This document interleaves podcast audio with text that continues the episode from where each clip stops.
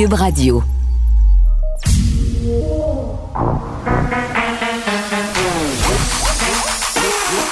Elle a une opinion sur tous les sujets.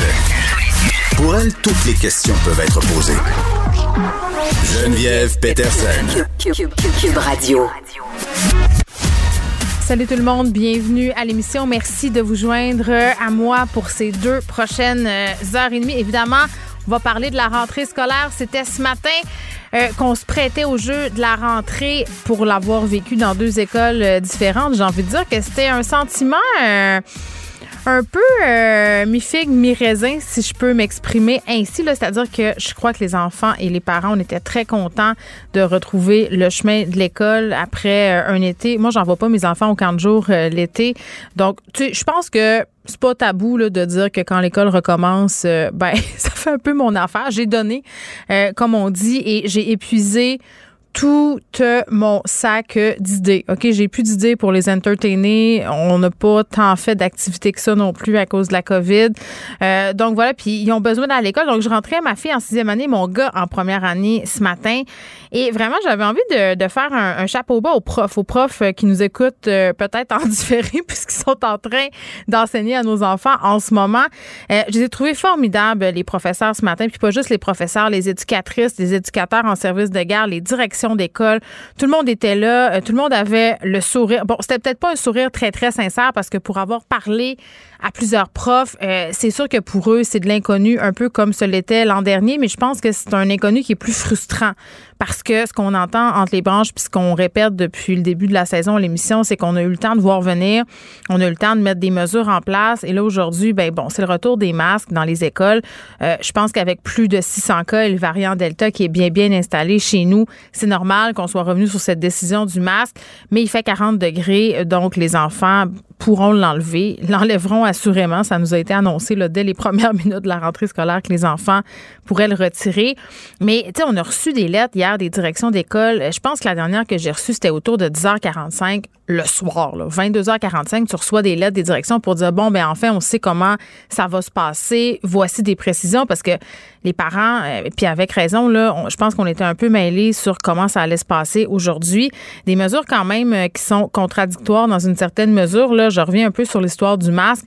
Euh, tu reçois une directive comme quoi ton enfant, faut qu'il porte son masque lorsqu'il est assis en classe, mais qu'advenant le fait que la récréation ait lieu à l'intérieur, donc en cas de mauvais temps, ben le masque est pas nécessaire. Donc, à un moment donné, tu dis, qu'est-ce qui est le plus dangereux entre un enfant qui écoute assis en classe puis un enfant qui joue, qui crie, qui s'époumonne avec ses amis?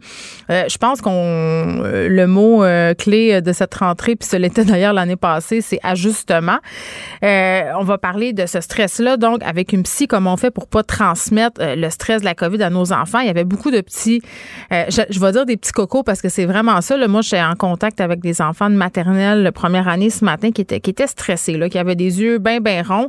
puis c'est pas nécessairement à cause de ce que leur leur ont dit leurs parents. Là, je pense qu'ils entendent toutes sortes de choses un peu partout aux nouvelles. Il y a les médias sociaux aussi qui rentrent en ligne de compte pour les plus vieux. Comment on fait pour gérer ce stress-là, pour pas transmettre notre stress, puis pour pas non plus pelleter des nuages. Là, moi, je veux pas mentir à mes enfants. Je veux pas dire, hey, je sais qu'est-ce qui va se passer. Ma fille me disait, bon, ben moi, quand est-ce que je vais avoir mon vaccin? J'aimerais ça. J'en ai pas de réponse. Je vais pas y en inventer une. Je vais pas la bullshiter. Euh, B-O-U-L-E-C-H-I-T-E-R, comme dirait Paul Saint-Pierre Palmondon aujourd'hui sur Twitter. Je vais, euh, je veux lui la vérité sans l'effrayer. Donc, on va essayer de se donner euh, une coupe de petits trucs. On va parler de cette commission parlementaire sur la vaccination obligatoire qui débutait aujourd'hui. Docteur Arruda qui a mis en doute le vaccin obligatoire en éducation, parce que là, la question qu'on se pose, c'est OK, on va de l'avant avec la vaccination obligatoire euh, du personnel de la santé, mais est-ce qu'on va étendre ça, comme le suggérait Mme Anglade ou d'autres, euh, à différents corps de métier? Quand même des compagnies privées aussi qui sont allées de l'avant, Air Canada qui oblige euh, ses employeurs à se faire vacciner. Et petit mot sur la journée mondiale du chien. ça, ça me fait toujours rire. Des journées mondiales pour toutes.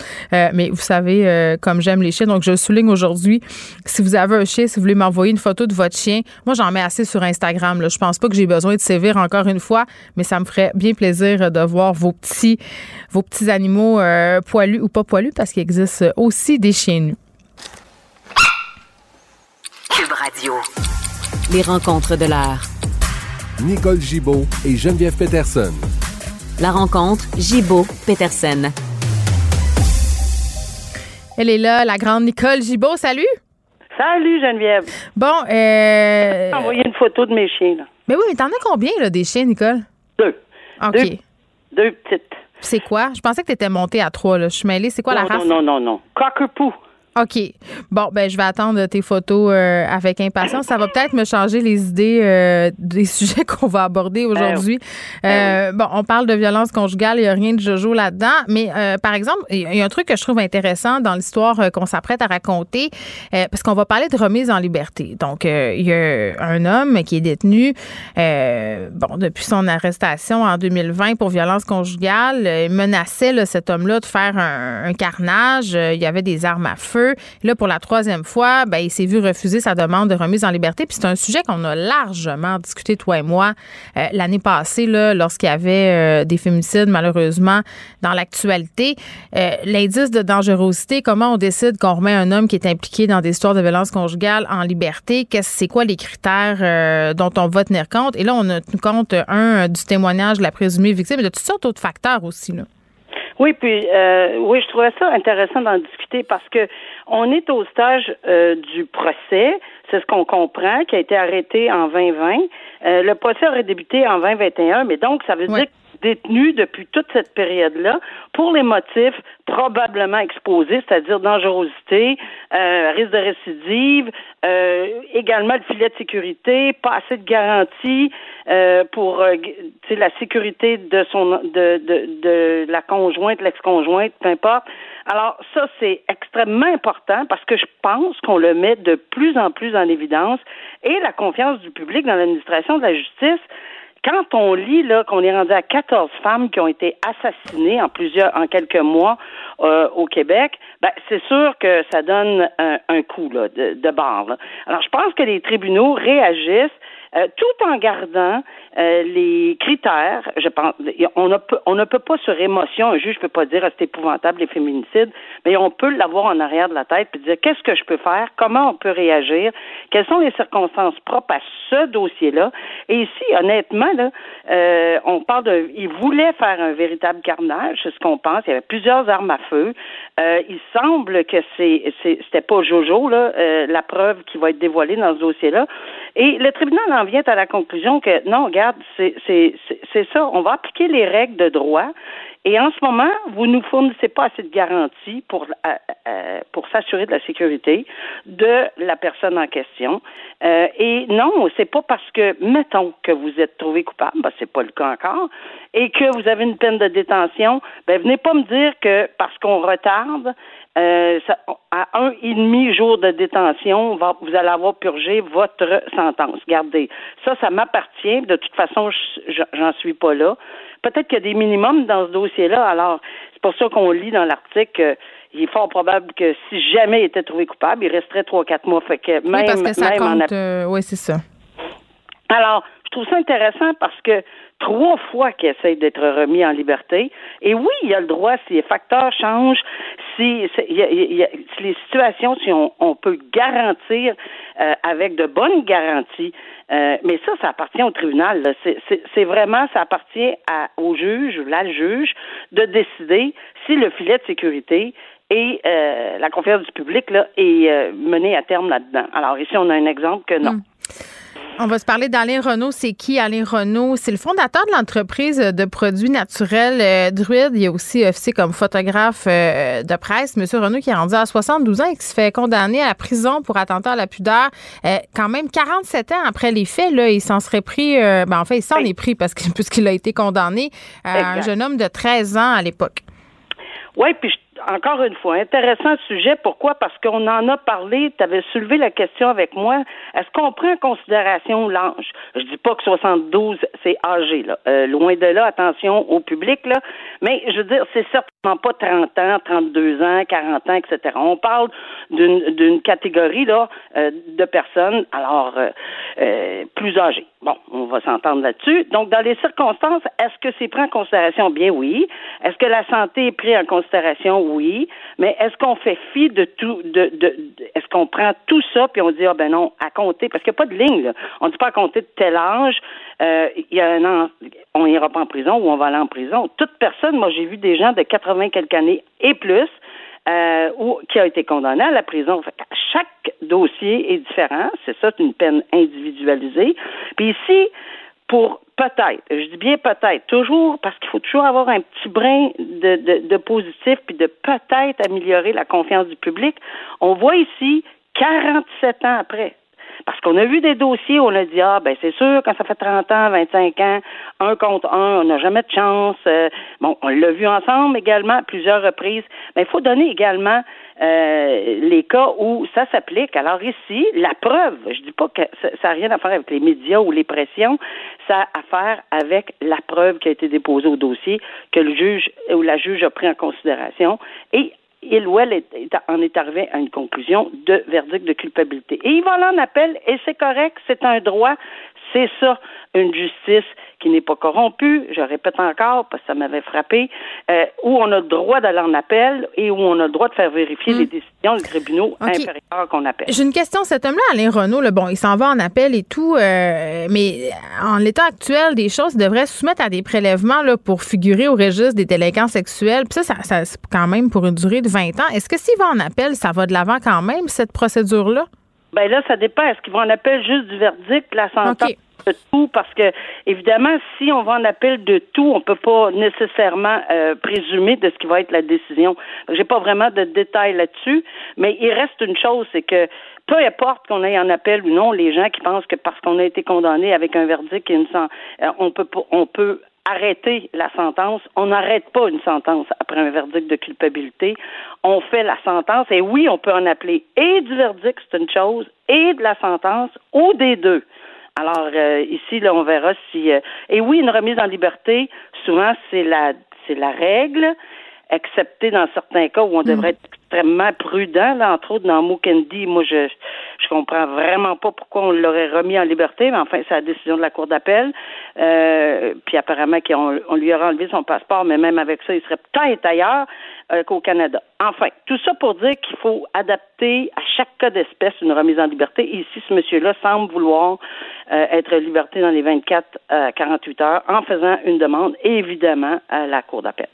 On va revenir sur ce promoteur dans la nausière. On s'en jasait en début de semaine. Ça avait fait la couverture du Journal de Montréal. Euh, gros party qui se tenait, là, des 500, des 1000 personnes. bon, puis évidemment, semblait pas avoir de mesures sanitaires euh, requises, ni de permis, ni rien de tout ça. Le promoteur qui s'était défendu là, sur la ah place publique en disant c'est pas vrai, euh, j'ai tous les permis, les policiers sont au courant, c'est de sont des vieux vidéos qui circulent parce qu'on avait vu toutes sortes de, euh, de vidéos de médias sociaux de personnes qui disaient venez, venez, ça va être le fun.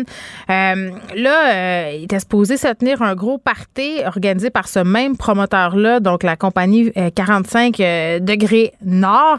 là, finalement, ça n'aura pas lieu parce qui sont toujours sans autorisation de la santé publique et c'est dans trois jours.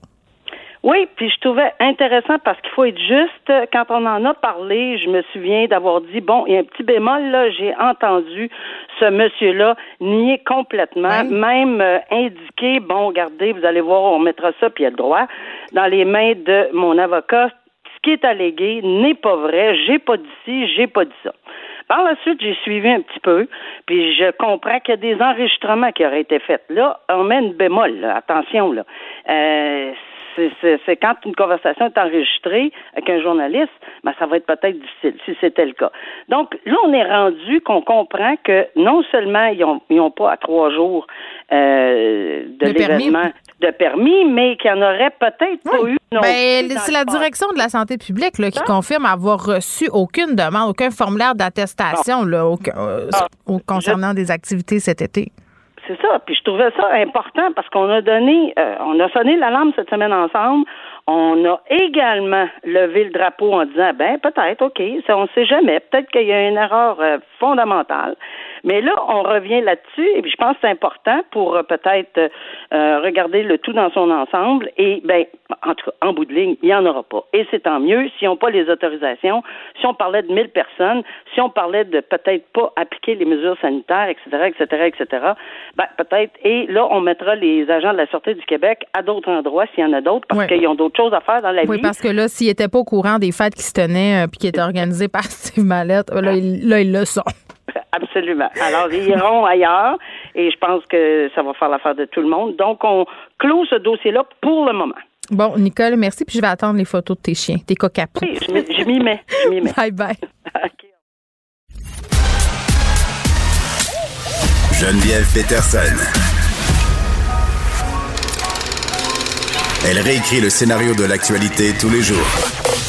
Vous écoutez Geneviève Peterson. Cube Radio. D'habitude, mon mur euh, Facebook et même sur Instagram, c'est inondé de photos de rentrée scolaire. euh, même qu'il y a des gens qui ça énerve. euh, bon, ils n'ont pas d'armes, leur âme est noire. On s'en occupe pas de ces gens-là. Je remarque qu'aujourd'hui, euh, il y a moins de photos qu'à d'habitude, du moins sur mon feed. Je sais pas si c'est votre cas chez vous, mais on dirait que bon, on est peut-être sous une formule de rentrée un petit peu moins optimiste qu'à l'habitude à cause du variant Delta. Je disais au début de l'émission que c'était quand même des sentiments un peu contradictoires qu'on vivait ce matin. Les parents, les enfants, les profs, d'un côté, tout le monde est content de retourner euh, à l'école. Puis bon, il y, a, cette espèce de, de menace qui plane de la quatrième vague. On est avec le docteur Geneviève Beaulieu-Pelletier, qui est psy, conférencière et prof associée à l'UCAM. Euh, docteur Beaulieu-Pelletier, bonjour. Bonjour. Bon, euh, j'étais avec mes enfants ce matin euh, pour la rentrée. Évidemment, euh, les parents sont là aussi, pas toujours dans la cour. Là, selon les écoles, les consignes variaient.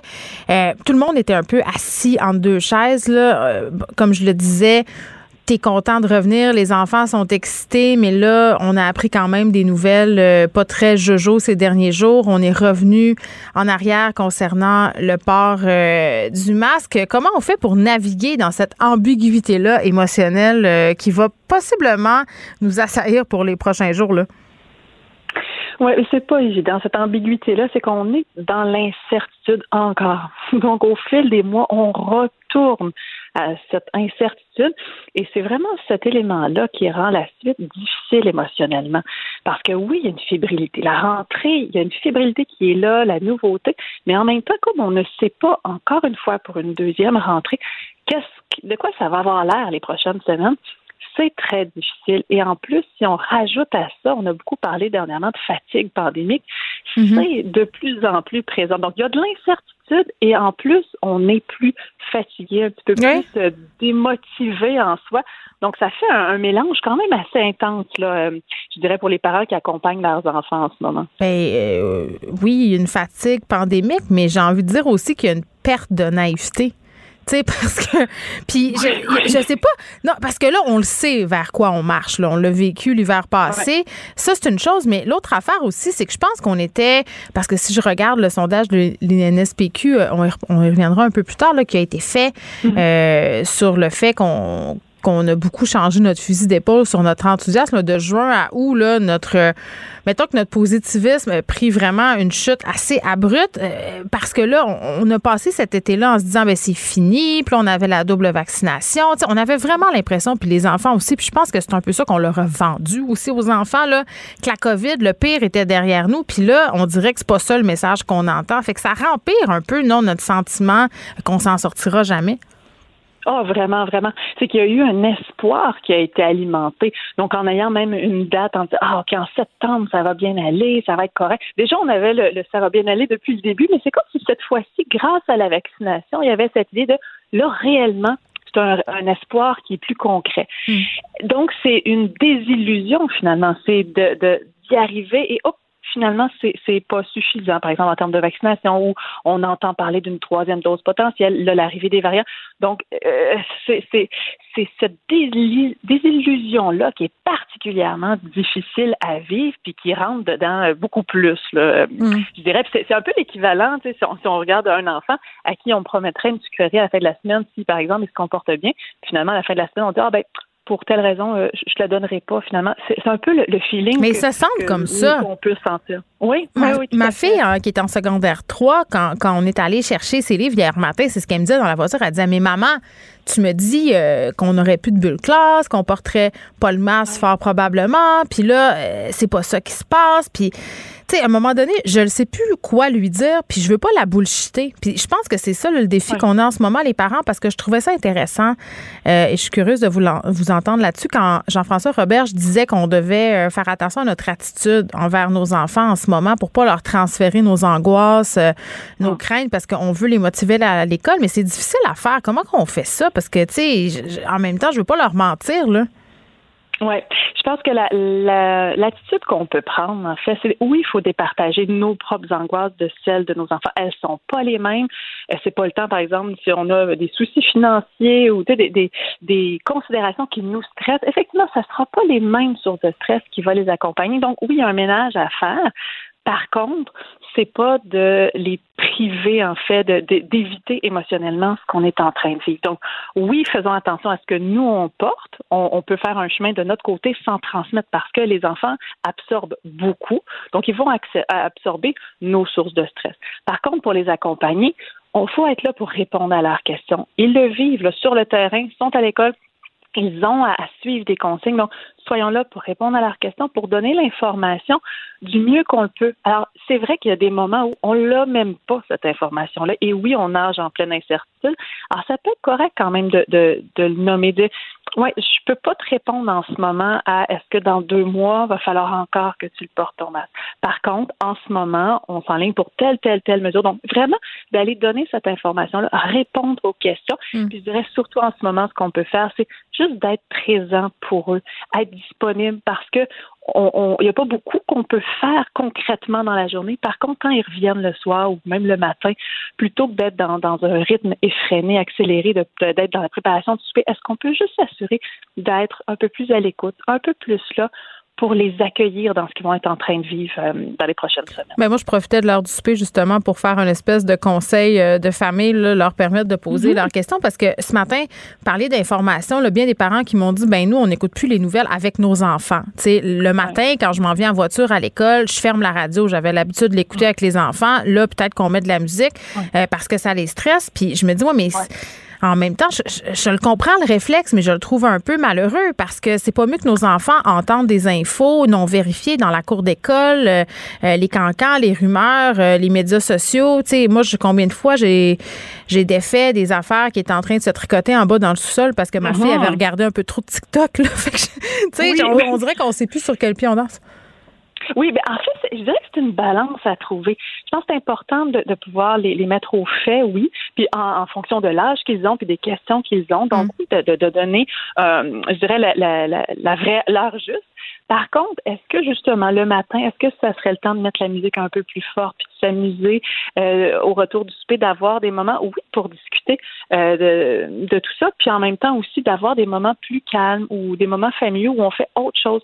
Je pense que comme parents en ce moment, oui, on doit informer, mais on doit aussi être un peu les, les, euh, les gardiens du rythme familial, donc s'assurer qu'on a aussi des moments juste de qualité où on fait autre chose sortir. Les enfants ne sont pas que dans la pandémie, puis même comme adulte, on ne devrait pas non plus n'être que dans la pandémie. Il reste autre chose. Donc, c'est un peu notre rôle de, d'avoir des doses de plaisir, des moments calmes aussi, des moments en famille. Mm.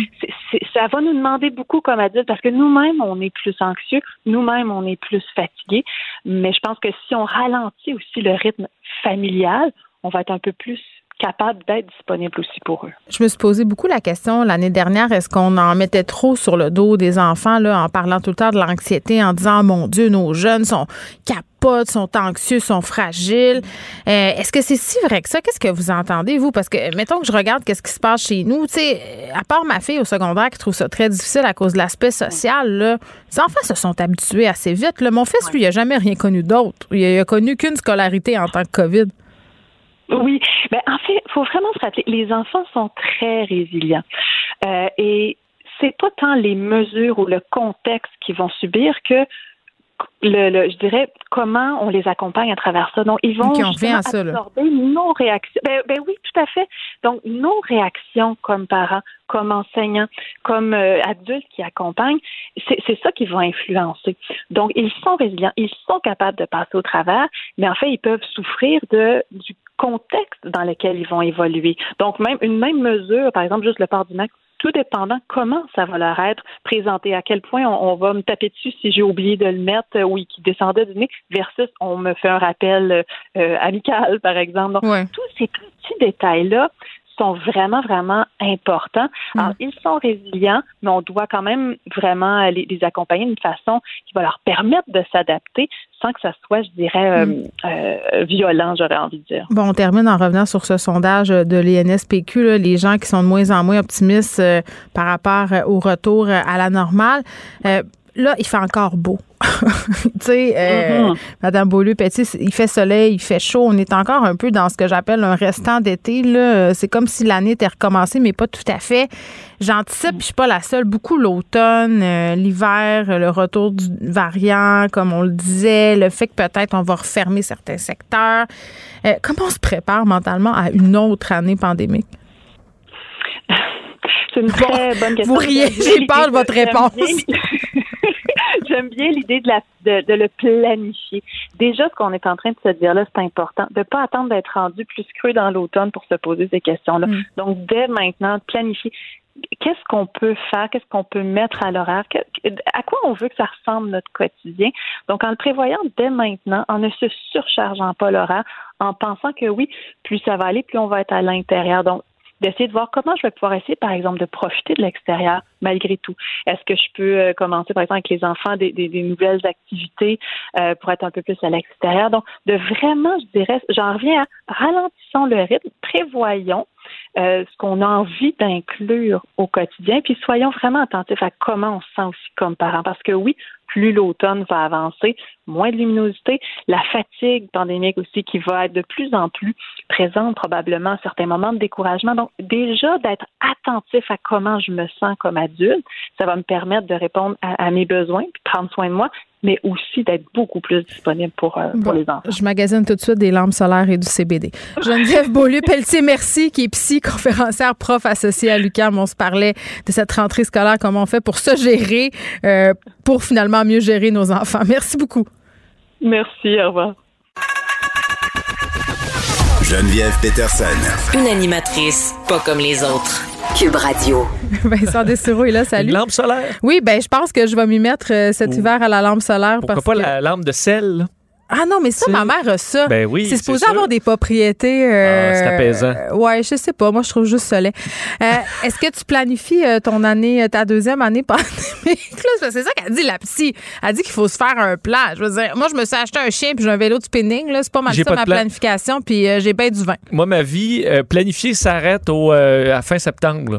Parce que Qu'est-ce dans qui ma se passe à la fin septembre? Ben, tu t'exploses? Non, j'ai j'ai rien dans ma tête. Dans ma tête, on était sorti de la COVID. Là. Mais je le sais. mais c'est ça qui Euh, va je nous faire partais en mal. voyage au mois de novembre, aller me promener à travers le monde. là, évidemment, tout ça. euh, Mais Vincent, t'étais naïf? Ben non, mais ça, c'était au mois de, je veux dire, en janvier, le vaccin arrivait. Ouais. Euh, on allait, on se souvient qu'on trouvait ça éternel là, de dire euh, tous les Canadiens seront vaccinés au mois de septembre. Ma foi, Justin Trudeau, ça n'a pas de sens, donc ben long. Mais on s'attendait à ce que l'automne soit euh, libéré de COVID. C'est pas le cas. Donc là, je planifie, euh, planifie rien. La seule chose qui me fait peur, c'est le changement d'heure.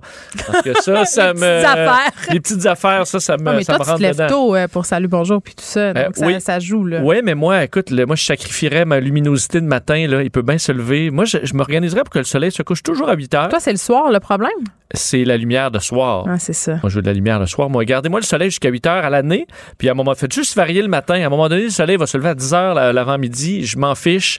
Mais euh, gardez-nous de la lumière le soir. C'est vrai parce qu'il n'y a pas grand-chose de plus déprimant, Vincent, que de sortir du bureau hein, euh, quand on est enfermé sans fenêtre puis que là, boum, il fait noir. Tu sais, à c'est comme un coup de dose dans le moral. Ça, oui, non, ça, ça rentre euh, direct Bon. d'un flanc. D'ailleurs, comme les élèves aussi, parce qu'eux rentrent souvent à l'école, ils arrivent en autobus, il fait noir, ou il fait encore sombre, ils ressortent le soir, puis euh, ça il reste une heure de clarté. Mm. Ouais. Ça, c'est déprimant. Moi, ça va être lampe solaire, CBD, faire marcher le chien, du sport, ben des séries. Là. Je vais aller voir qu'est-ce qui sort. là. Hey, moi, j'ai pas écouté en été là, une seule série. Des fois, je- ah, ça, ça sort. J'écouterai ça au mois de novembre. Mais moi, je suis en retard, mais j'a- j'adore faire ça. Je me suis tapé euh, les quatre saisons de Scandal sur Netflix comme récemment. J'étais la seule sur la Terre qui avait pas vu ça encore.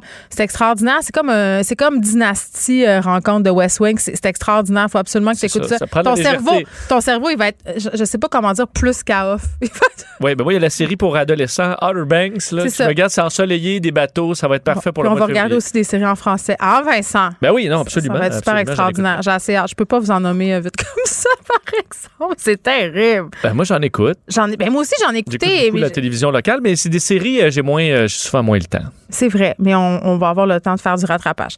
OK, on se parle de YouTube, qui est certainement pas l'endroit où on trouve le plus de contenu québécois. Quoique, euh, bon, le géant du web qui défend son bilan pour contrer la désinformation, on sait quand même qu'ils ont pris des décisions assez drastiques là, Oui. par rapport à la pandémie, le contenu euh, qui était problématique. Je voulais revenir là-dessus parce que ça a été une plateforme euh, très euh, utilisée de mauvaise façon dans bien des cas où on tombait souvent sur de la désinformation, du complotisme et autres euh, folies. Euh, et YouTube hier est sorti en disant euh, avoir retiré des millions là, de vidéos concernant de la désinformation sur la COVID. enfin, on dit là, nous retirons près de 10 millions de vidéos par trimestre, dont la majorité n'atteignent pas 10 vues. là. Alors c'est souvent vraiment de la merde qui a Les pas d'épée dans l'eau. c'est ça, qu'il n'y a pas d'audience, mais on, on en enlève.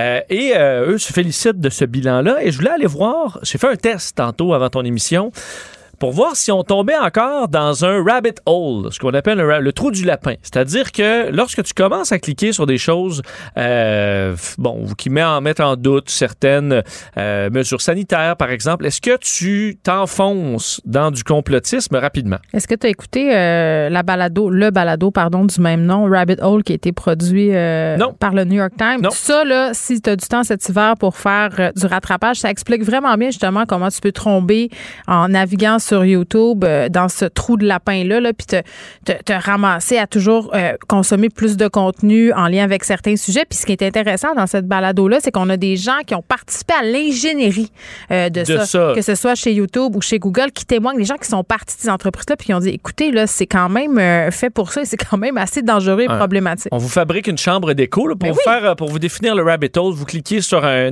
vous voyez une vidéo. Hillary Clinton est un extraterrestre. On sait quoi cette affaire-là. Puis là, après ça, tranquillement, votre YouTube, tout ce qu'on va vous proposer, ce sera par rapport au fait que le monde est contrôlé par des lézards extraterrestres. Oui, quand je regarde le YouTube de mon fils, euh, c'est juste des affaires de Lego et tranquillement. C'est ça. Moi, non, mais ça peut digresser assez loin, là. C'est inquiétant. Oui, moi, c'est des avions puis de la pêche. C'est pour ça qu'avant de faire ce test-là, d'ailleurs, ce matin, je me suis déconnecté de mon YouTube pour pouvoir Ah oui. partir sur une euh, pa- page fraîche. Alors, tout ce que j'ai fait comme test, Ouais. j'ai écrit dans le moteur de recherche de YouTube vaccin ARN. OK. mais mais c'est assez neutre quand même. là. pas écrit euh, vaccin ARN doute, Ouais, vaccin. ARN danger, vaccin ARN, comme quelqu'un qui dit, je vais aller m'informer là-dessus, le vaccin ARN.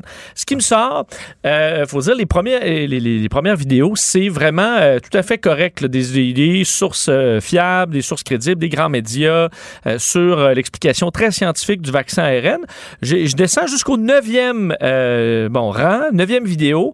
Encore là, un média, euh, bon, un média connu, France Inter, mais c'est une vidéo qui date de huit mois. Euh, qui dit, c'est un scientifique français qui parle du manque de recul sur les- les- le vaccin, sur le fait que lui, il dit, je peux me faire vacciner, mais j'ai pas encore toutes les données, ça manque de recul. Il faut dire que ça a huit mois d'âge. Alors Ah peut-être que ce scientifique-là n'a plus cet avis. Donc sur vieille vidéo qui ressort un peu, on comprend que suis- YouTube est en, est en français.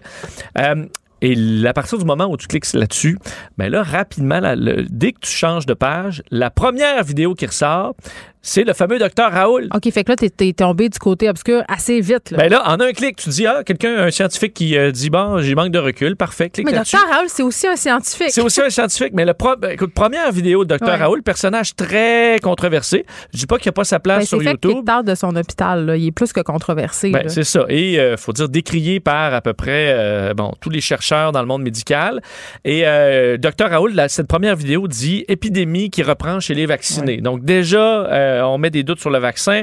Ensuite, c'est un prof émet des doutes sur les vaccins, des magouilles dans le monde des vaccins, de la corruption dans le... Et là, tu commences à Là, oui, glisser. Fait qu'ils ont pu euh, déliter des millions de vidéos. Euh, subsiste encore euh, ce rabbit hole qui, qui, qui en fait la- la- l'ingénierie du site, c'est ça. Oui, parce que si je clique sur le, le- le- le- première vidéo qui sort du Dr Raoul, dès la page suivante, on me dit prenez du zinc.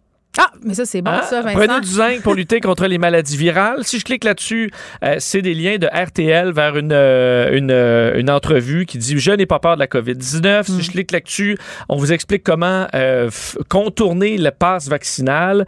Ensuite, euh, alors, on s'entend que c'est un, c'est un trou du lapin.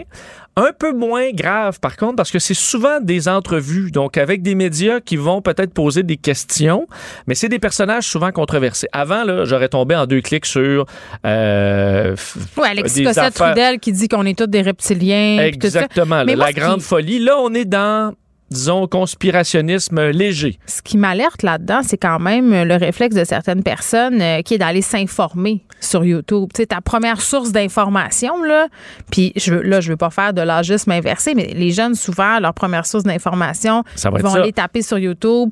Euh, bon, même mon fils qui sait pas écrire et lire encore, là, avec les commandes vocales et tout, il fait des recherches des fois sur ces sites-là, c'est super bien fait, là, les commandes vocales, donc il va tomber sur de l'information euh, non vérifiée. Ça, c'est pour les jeunes. On peut pas leur en vouloir, là, euh, d'être. Mais pour les gens, les adultes, là, qui se tournent vers ça comme première source d'information, là, moi, ça, ça, ça, je trouve ça assez préoccupant. Oui, et même si, euh, si on revient à ma première recherche, le vaccin ARN, si je Ouais. clique sur le premier lien, très fiable, c'est Le Monde, un, un dossier sur le fait que l'ARN ne va pas changer votre ADN. Donc, c'est Bon. parfait. Ça debunk, ça défait euh, une, une théorie conspirationniste. Mais si je clique dessus, tout de suite après ce qui ressort, c'est encore le docteur Raoul, qui est vraiment là beaucoup, beaucoup dans à peu près toutes les vidéos, vu que je suis dans un YouTube français. Euh, donc, énormément de présence du docteur Raoul, surreprésenté clairement par rapport à des scientifiques plus crédibles que lui. Tu sais, ce qu'on comprend euh, de ces sites-là, c'est qu'ils ont beau faire le ménage, l'algorithme est tellement puissant. Puis, tu sais, je vais faire une comparaison avec ce qui s'est passé sur Pornhub. Tu sais, avec tout le scandale sur la pédopornographie, euh, les sites de paiement se sont retirés. Pornhub a fait un ménage. Ils ont retiré des millions de vidéos qui n'étaient pas vérifiées en une journée. Mais très, très vite, tout ce contenu-là, euh, bon, a été effacé, mais d'autres contenus qui étaient problématiques ont passé euh, en dessous du radar. Tu sais, je veux dire, c'est pas parce que tu euh, enlèves des milliers de sites puis des milliers de pages sur ton site avec l'algorithme que finalement il y aura rien de problématique. Fait que c'est un peu comme de la, pas de la poudre aux yeux parce qu'on peut pas dire que YouTube a rien fait. là. Ils ont banni du monde là. Oui. Mais quand même. Un des trucs les plus troublants que j'avais vu sur YouTube, ça fait quelques années, et j'ose croire que l'algorithme a changé depuis. Je pense qu'ils l'ont, fait. Je me souviens plus si c'était le New York Times qui avait euh, le, le- le rabbit hole concernant des enfants. Et lorsque tu Oui, cliquais les, sur. les ben, tu cliquais sur des, euh, une vidéo d'un enfant qui joue au ballon. Là. Tu dis un, pas un, une vidéo drôle, là, puis ça implique un enfant. Et là, rapidement, dans les vidéos suggérées, tu tombais sur des enfants qui font de la gym. Là, tu cliquais là-dessus. Et là, rapidement, tu avais dans les commentaires, les gens écrivaient des time codes, là, des, des temps où, par exemple, une petite fille qui fait du, de la gym Oui, on voit. était dans une position écartée. Et là, tu dis, OK, en trois, en deux, trois clics, là, t'es rendu dans de la, de la pédopornographie là, sur YouTube, une plateforme accessible à tous. Ouais, mais C'était, euh, c'était, euh, écoute, époustouflant, là, il faut regarder, il faut regarder les recherches YouTube des enfants parce que bon, peut- peut-être pas de la pédopornographie en ce qui concerne euh, les miens, mais des, des affaires de pub, des, des, des YouTubers douteux, euh, des messages bizarres. euh, tu sais, à un moment donné, là, ça Ouais, il faut prend être pas. vigilant. Ouais, puis mais c'est parce qu'il faut être vigilant, mais tu peux pas juste checker Ah ça non. sans arrêt, là, puis ça va très très vite. Donc moi, la Oui, solution que j'ai trouvée, Vincent, c'est euh, de bannir l'internet puis de couper l'électricité. oui, t'es ça va régler c'est tous les la- problèmes. La, mère, la, la préférée de tous. Eh bien, il Exactement. faut dire aussi, dans le temps, tu pouvais toujours mettre l'ordinateur au- dans le passage. Et là, Hey, ça, là, là, tout le monde attends, a des non, iPads non, et compagnie. Là. Là, les gens vont m'arrêter ça. Là. Ne laissez pas vos enfants regarder des trucs électroniques euh, ailleurs que devant vous. Je veux dire, essayez ça avec des enfants simple. de 14 Mais c'est ans. ça, c'était plus simple à l'époque. Tu avais une hein. connexion, tu mettais ça proche du modem, Oh, mais c'était même- tout, c'était là. là. YouTube est rendu sur la télévision. Mettons, on jase. Moi, mon fils peut passer une heure et demie à écouter des, des, des YouTubers jouer à des jeux, tu sais, puis à décrire les actions. Puis là, j'entends ça, puis je me dis, mais voyons qui fait ça pendant une heure et demie. Puis après ça, tu cliques ces affaires, puis c'est toutes sortes de conneries. Puis tu sais, je me dis, je suis une vieille qui comprend rien. Qu'est-ce Oui, que tu il veux? faut dire, Parce que- beaucoup des jeunes développent même des accents français euh, parce qu'ils écoutent des, euh, euh, des YouTubers Sophie, français. Sophie, si tu sais pas que c'est ma fille, tu penses qu'elle elle est est parisienne. Oui, ben, vraiment parisienne. OK, bon, on, on, a- on est vraiment de vieux. Euh, commission parlementaire, le, Arruda a fait des commentaires un peu. ben, en tout cas, j'ai pas trop compris. Là, il y a eu des bémols sur la vaccination euh, du personnel de l'éducation. Je pense que ce qu'il ce qui, ce qu'il voulait dire, parce que je- il, a, il a apporté des précisions un peu plus tard, c'était le fait que ça contrevenait peut-être aux lois sur euh, les lois vaccinales puis les lois de la santé publique là, de- d'obliger tout le monde à se faire vacciner. Mais je- en tout cas, je sais pas comment ça se passe, cette commission. Éric Duhem a été mis dehors. Oui, Euh, il n'y avait pas d'affaire là, par ailleurs. Ben, en fait, surtout, je on comprend. bon, Eric qui a fait un, ce spectacle ce matin. je voulais se faire inviter à la radio, ça a marché. Ouais, ben en fait, euh, c'est que sa présence, euh, qu'il soit là ou pas, euh, On s'en mais non, mais c'est même pour lui, ça change rien. C'est seulement travaux- les élus, c'est ça? Il ne peut pas poser de questions. Claire ouais. Sanson était là. Est-ce qu'elle a besoin d'avoir son assistant dans la salle? Euh, euh, non, là, il peut le regarder sur les, à la télévision ou sur Internet sans problème. Comme nous tous, Mais- les moldus. Mais j'ai trouvé ça, on avait besoin que l'opposition revienne au travail. Je pense que là, on peut, la crise s'étant amenuisée, dans le sens où on a eu des mois là, pour prendre notre souffle. Donc là, on peut réintégrer l'opposition. J'ai pas trouvé ça dénué d'intérêt, la, la commission parlementaire, cet avant-midi. Les questions de Marie Montpetit, qui, on s'entend que l'opposition, ils ont de la frustration accumulée. Euh, Marie Montpetit l'a démontré, mais les questions étaient pertinentes. Même Claire Sanson a posé des questions que je trouvais pertinentes. Euh, on s'entend que, bon, c'était orienté vers un, vers un sens ou, l'autre, mais euh, j'ai appris des choses. J'ai trouvé ça intéressant que l'opposition revienne autour de la table. Je pense que c'était nécessaire. Quoi? Ben, en fait, Claire Sanson posait la question sur la, le, le, fait que les nouvelles études sur Pfizer montrent qu'il euh, y a une perte d'efficacité par rapport oui. au variant 66 Delta. le variant Delta. Exact. Et elle demande est-ce qu'une infirmière qui n'est pas vaccinée, mais qui se fait tester trois fois semaine, est-ce qu'elle n'est pas moins grand danger que quelqu'un de vacciné? Je trouvais la question pas idiote. Et euh, Christian Dubé a répondu en fait que le 66 c'était aux États-Unis et que nous, avec le délai euh, de la dose qui rend, semble-t-il, l'efficacité plus grande, on, ce chiffre-là de 67% est peut-être pas le bon. Alors, on l'écarte pour l'instant. Bref, j'ai trouvé la question était pas, euh, pas dénuée d'intérêt et la réponse non plus pas dénuée d'intérêt. Donc, euh, vivement l'opposition autour de, de, la table pour merci. faire quelque chose de constructif. Oui, merci Vincent. Merci.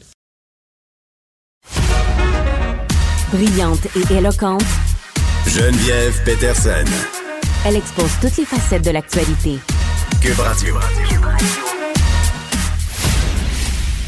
Dossier qui a attiré mon attention dans le journal de Montréal. On parle de l'aide médicale à mourir. Est-ce qu'une personne en santé devrait pouvoir réclamer à l'avance de recevoir l'aide médicale à mourir?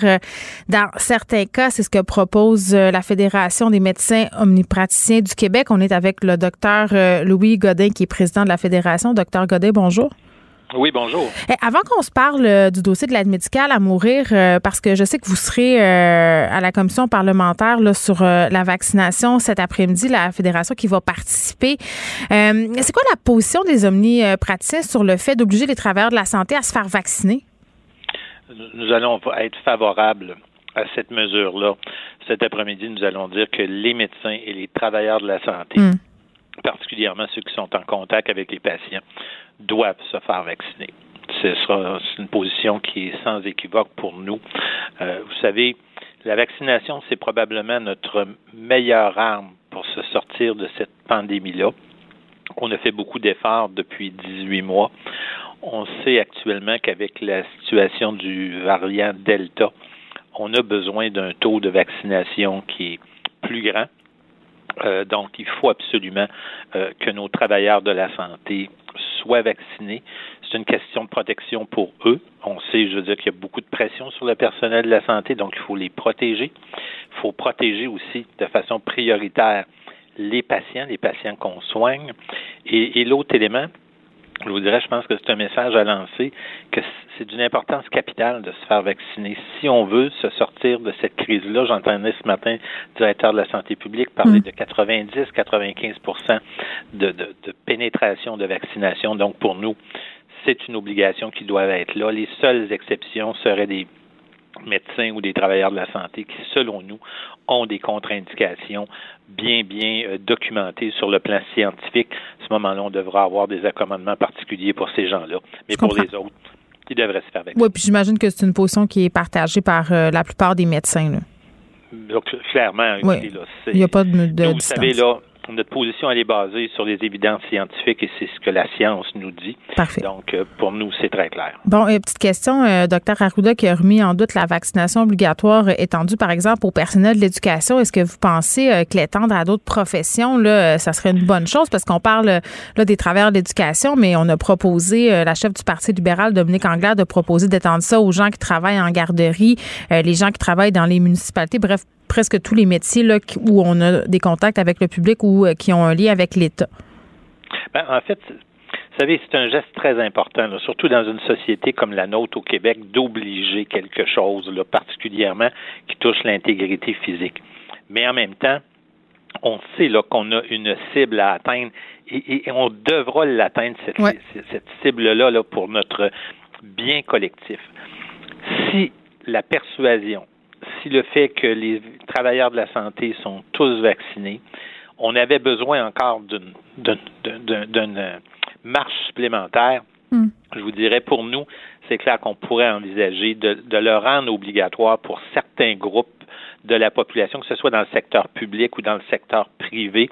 On sait qu'il y a des entreprises privées qui s'apprêtent à le faire. Le, ben Air Canada va de l'avant. On ne reviendra jamais assez avec l'importance de cette cible-là.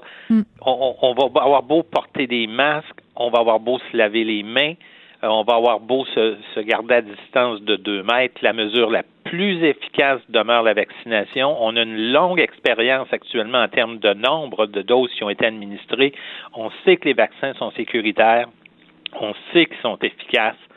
Il faut absolument arriver à la cible qui est déterminée par la santé publique et prendre les actions en, ce sens.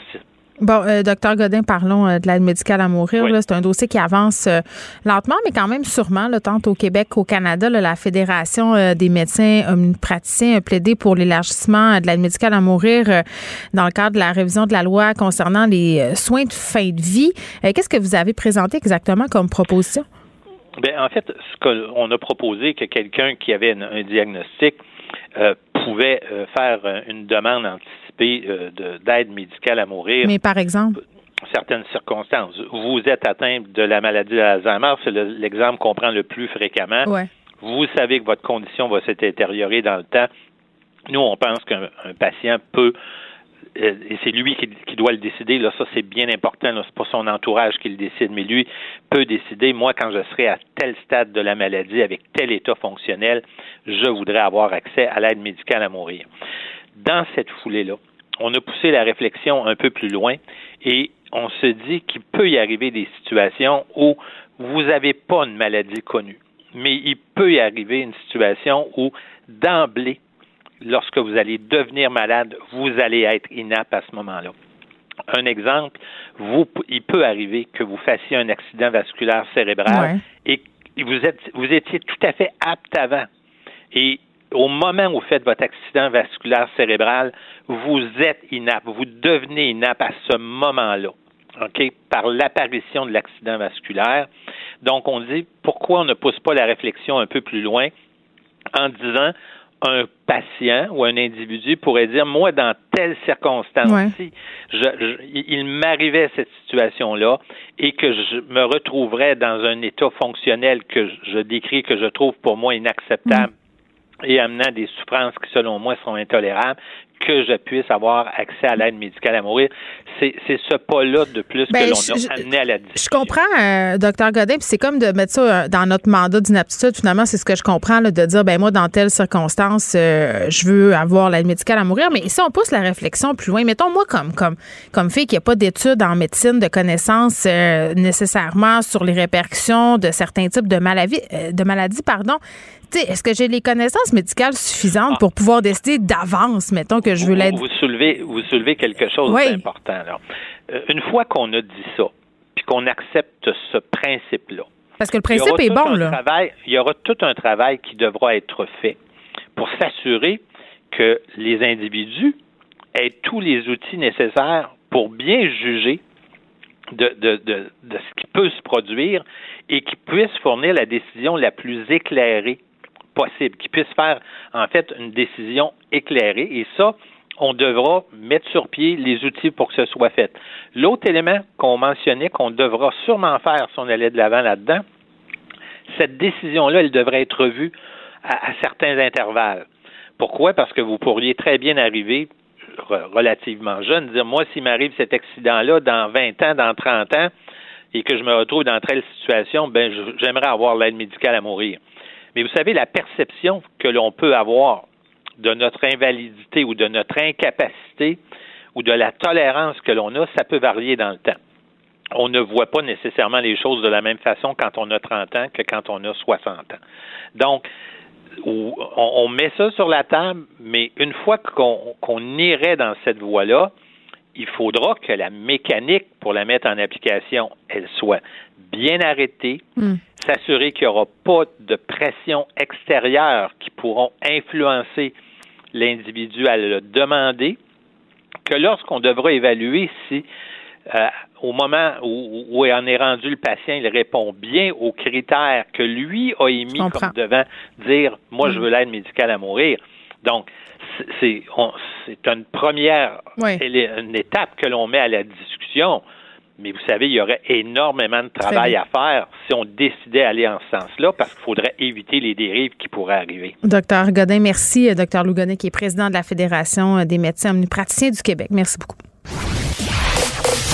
Vous écoutez Geneviève Peterson. Cube Radio. Bon, encore une fois, la microbrasserie euh, Archibald euh, qui se retrouve au centre euh, d'une controverse à cause d'une pub sur sa bière. Bon, on le sait, là, ces canettes, ces bouteilles, ils font encore des bouteilles, Archibald, en tout cas? Je sais pas. souvent, là, c'est illustré par des femmes. Là. Il y avait la rousse, la blonde, Némite. Là, ça a toujours été un peu douteux. On a toujours interpellé la microbrasserie à ce sujet-là, semble pas vraiment faire ses devoirs ou plutôt peut-être aime la controverse. On sait pas, mais là, il y a une publicité vraiment euh, qui suscite l'ire et l'opprobre, j'ai envie de dire. Une publicité qui est jugée grossophobe par de nombreux euh, internautes. Il y a plein de gens euh, qui ont réagi. Là, je vous explique, je vous, explique la, la, pub en question. On voit trois canettes de bière. C'est une promotion pour dire une canette 5 Et là, c'est les vendredis, tape-toi une grosse. Et là là, est-ce que c'est grossophobe, euh, cette pub-là? Je pense que poser la question, euh, c'est y répondre. On est avec Edith Bernier, qui est fondatrice et rédactrice en chef de grossophobie.ca, info et référence, euh, le site qui a publié une réaction un peu plus tôt ce matin. Edith, salut. Bonjour Geneviève. Bon, comment tu as réagi quand tu as vu cette pub-là qui est assez déplacée, en tout cas à mon sens? Là? Ben, en fait, c'est sûr que j'ai pensé à énormément de femmes, entre autres, de femmes grosses qui sont euh, sur la scène, par exemple, du, dating, là, qui sont qui sont célibataires et là qui vont voir des choses comme ça. Le vendredi, tape-toi une grosse. Le message en dessous, au-delà du fait de, de, de, présenter les femmes comme une grosse, une, on dit pas une femme grosse, c'est super déshumanisant. Et ça, on en a déjà passé, toi, on a, déjà parlé, mm-hmm. toi et moi, dans le passé. Mais tu sais, c'est d'envoyer un message comme euh, Hey, euh, fais, quelque chose qui va faire grincer des dents des chums de gars. C'est fait quelque chose dont, on va, avec quoi on va se taquiner puis qu'on va rire de toi. Tu sais, c'est ça le message qu'on sous-entend aussi quand on dit une grosse, hein, parce que euh, un, gars qui va coucher avec une femme grosse pourrait très bien soulever l'ire et l'opprobre pour prendre tes propres mots chez, chez ses proches.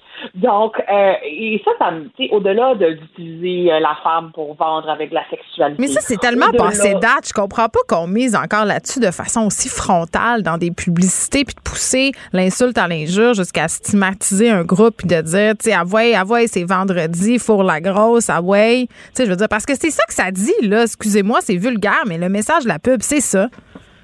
Oui, et, même au-delà de ça, tu sais, c'est, c'est, pas juste de coucher avec la grosse. Si c'était rien que ça, ailleurs, ça serait pas pire, mais c'est tout ce qui, tout le non-dit qui vient avec la référence. Hein. Mais il y a une fétichisation aussi, non?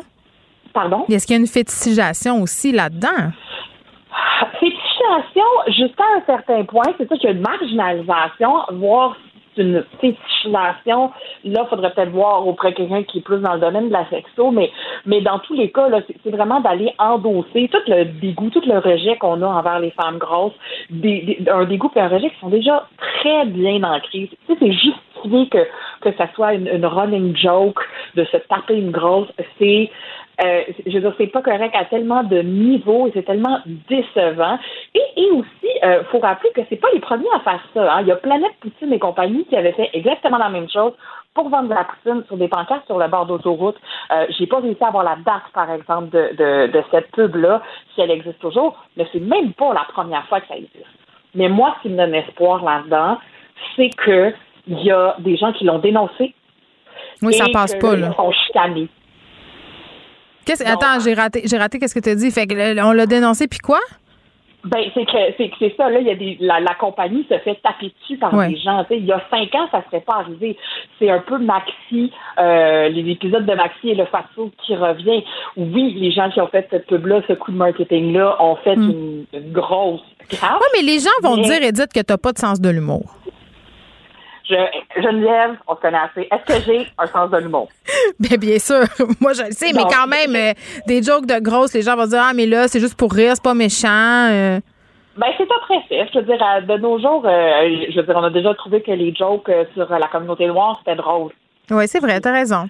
Ben, c'est ça. On a Je pense, trouvé que les de femmes, c'était drôle. je pense qu'Archibald a raté une belle occasion de se démarquer dans le marché de la bière en ayant euh, des pubs qui sont inventives et non ostracisantes pour un groupe en particulier, puis de faire le branding de canettes avec des images euh, euh, de pin-up des années 50. Je pense qu'on pourrait passer à un autre appel. Puis d'ailleurs, je pense que la brasserie ne retourne pas nos appels. Donc, ça serait bien le fun de leur parler. Moi, je serais curieuse de la connaître, leur stratégie euh, marketing. Edith Bernier, merci beaucoup. Merci. Moi, je suis bien partante pour les conseiller s'ils veulent rebrander. un Oui, puis attends, euh, on leur conseille de lire ton livre aussi, euh, Gros et puis. Merci beaucoup. Geneviève Peterson. Elle est aussi passionnée quand elle parle de religion que de littérature. Elle saisit tous les enjeux et en parle ouvertement. Vous écoutez Geneviève Peterson. Cube Radio. Les rencontres de l'heure. Elsie Lefebvre et Marc-André Leclerc. La rencontre, Lefebvre, Leclerc. On retrouve Elsie Lefebvre et Marc-André Leclerc. Vaste programme. Aujourd'hui, on commence avec la commission parlementaire sur le vaccin obligatoire pour le personnel de la santé et autres catégories euh, de travailleurs. Et j'ai envie qu'on débute euh, en parlant d'Éric Duhem. Bon, peut-être que c'est ça euh, qu'il voulait, qu'on parle de lui, euh, mais il a été expulsé euh, de cette commission où il n'y avait pas d'affaires finalement. Il devait bien le savoir au départ, Elsie. Ben oui, effectivement. Donc, il voulait, voulait attirer l'attention. N'a pas le droit d'être là. Donc, les commissions parlementaires, c'est rigide. Donc, lui, il n'a pas de statut d'employé à l'Assemblée nationale. Il peut pas, à titre d'élu, intervenir. Donc, il a fait un show de boucan. Euh, on parle de lui. Euh, c'est ce qu'il souhaitait. Donc, euh, bon, c'est sûr que moi, je m'en désole un peu parce que, tu sais, ça, ça, ça nous éloigne des vraies affaires. Puis, euh, en parlant des vraies affaires, ben, je trouve qu'on a eu quand même beaucoup de matériel aujourd'hui. À savoir que les objectifs du gouvernement, euh, c'est de vacciner environ de 30 à 60 000 personnes. C'est quand même pas rien dans le réseau de la santé qui serait pas menacé. Le réseau de la santé publique et privé parce que c'est le privé où on a moins de données. Et euh, les oppositions ont été, euh, tu sais, on a vu les libéraux qui en veulent plus, donc euh, plus de plus de, de, de contraintes et de fermeté. Puis du côté du Parti québécois puis de Québec solidaire, bon, euh, on pas qu'on louvoie, mais tu sais, bref, on, on est peut-être moins d'accord avec des mesures plus euh, coercitives.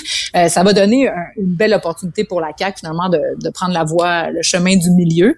Moi, j'ai aimé les libéraux qui ont rappelé que euh, ils avaient proposé la vaccination obligatoire des travailleurs de la santé en janvier dernier, donc euh, qu'on a attendu tout ce temps-là. Puis euh, ça a permis aussi à Marie Montpetit, la, la députée libérale, de rappeler que euh, eux aimeraient élargir, tu sais, à, à peut-être aux fonctionnaires, etc. Et que euh, Sonia Lebel hier a tout de suite fermé la porte à la vaccination obligatoire euh, des employés de l'État. Donc peut-être, euh, ben on était, euh, c'est une décision précipitée. Donc bref, euh, j'ai hâte de voir qu'est-ce que ça va donner parce qu'il y aura pas de recommandations euh, formelles qui vont sortir de ça.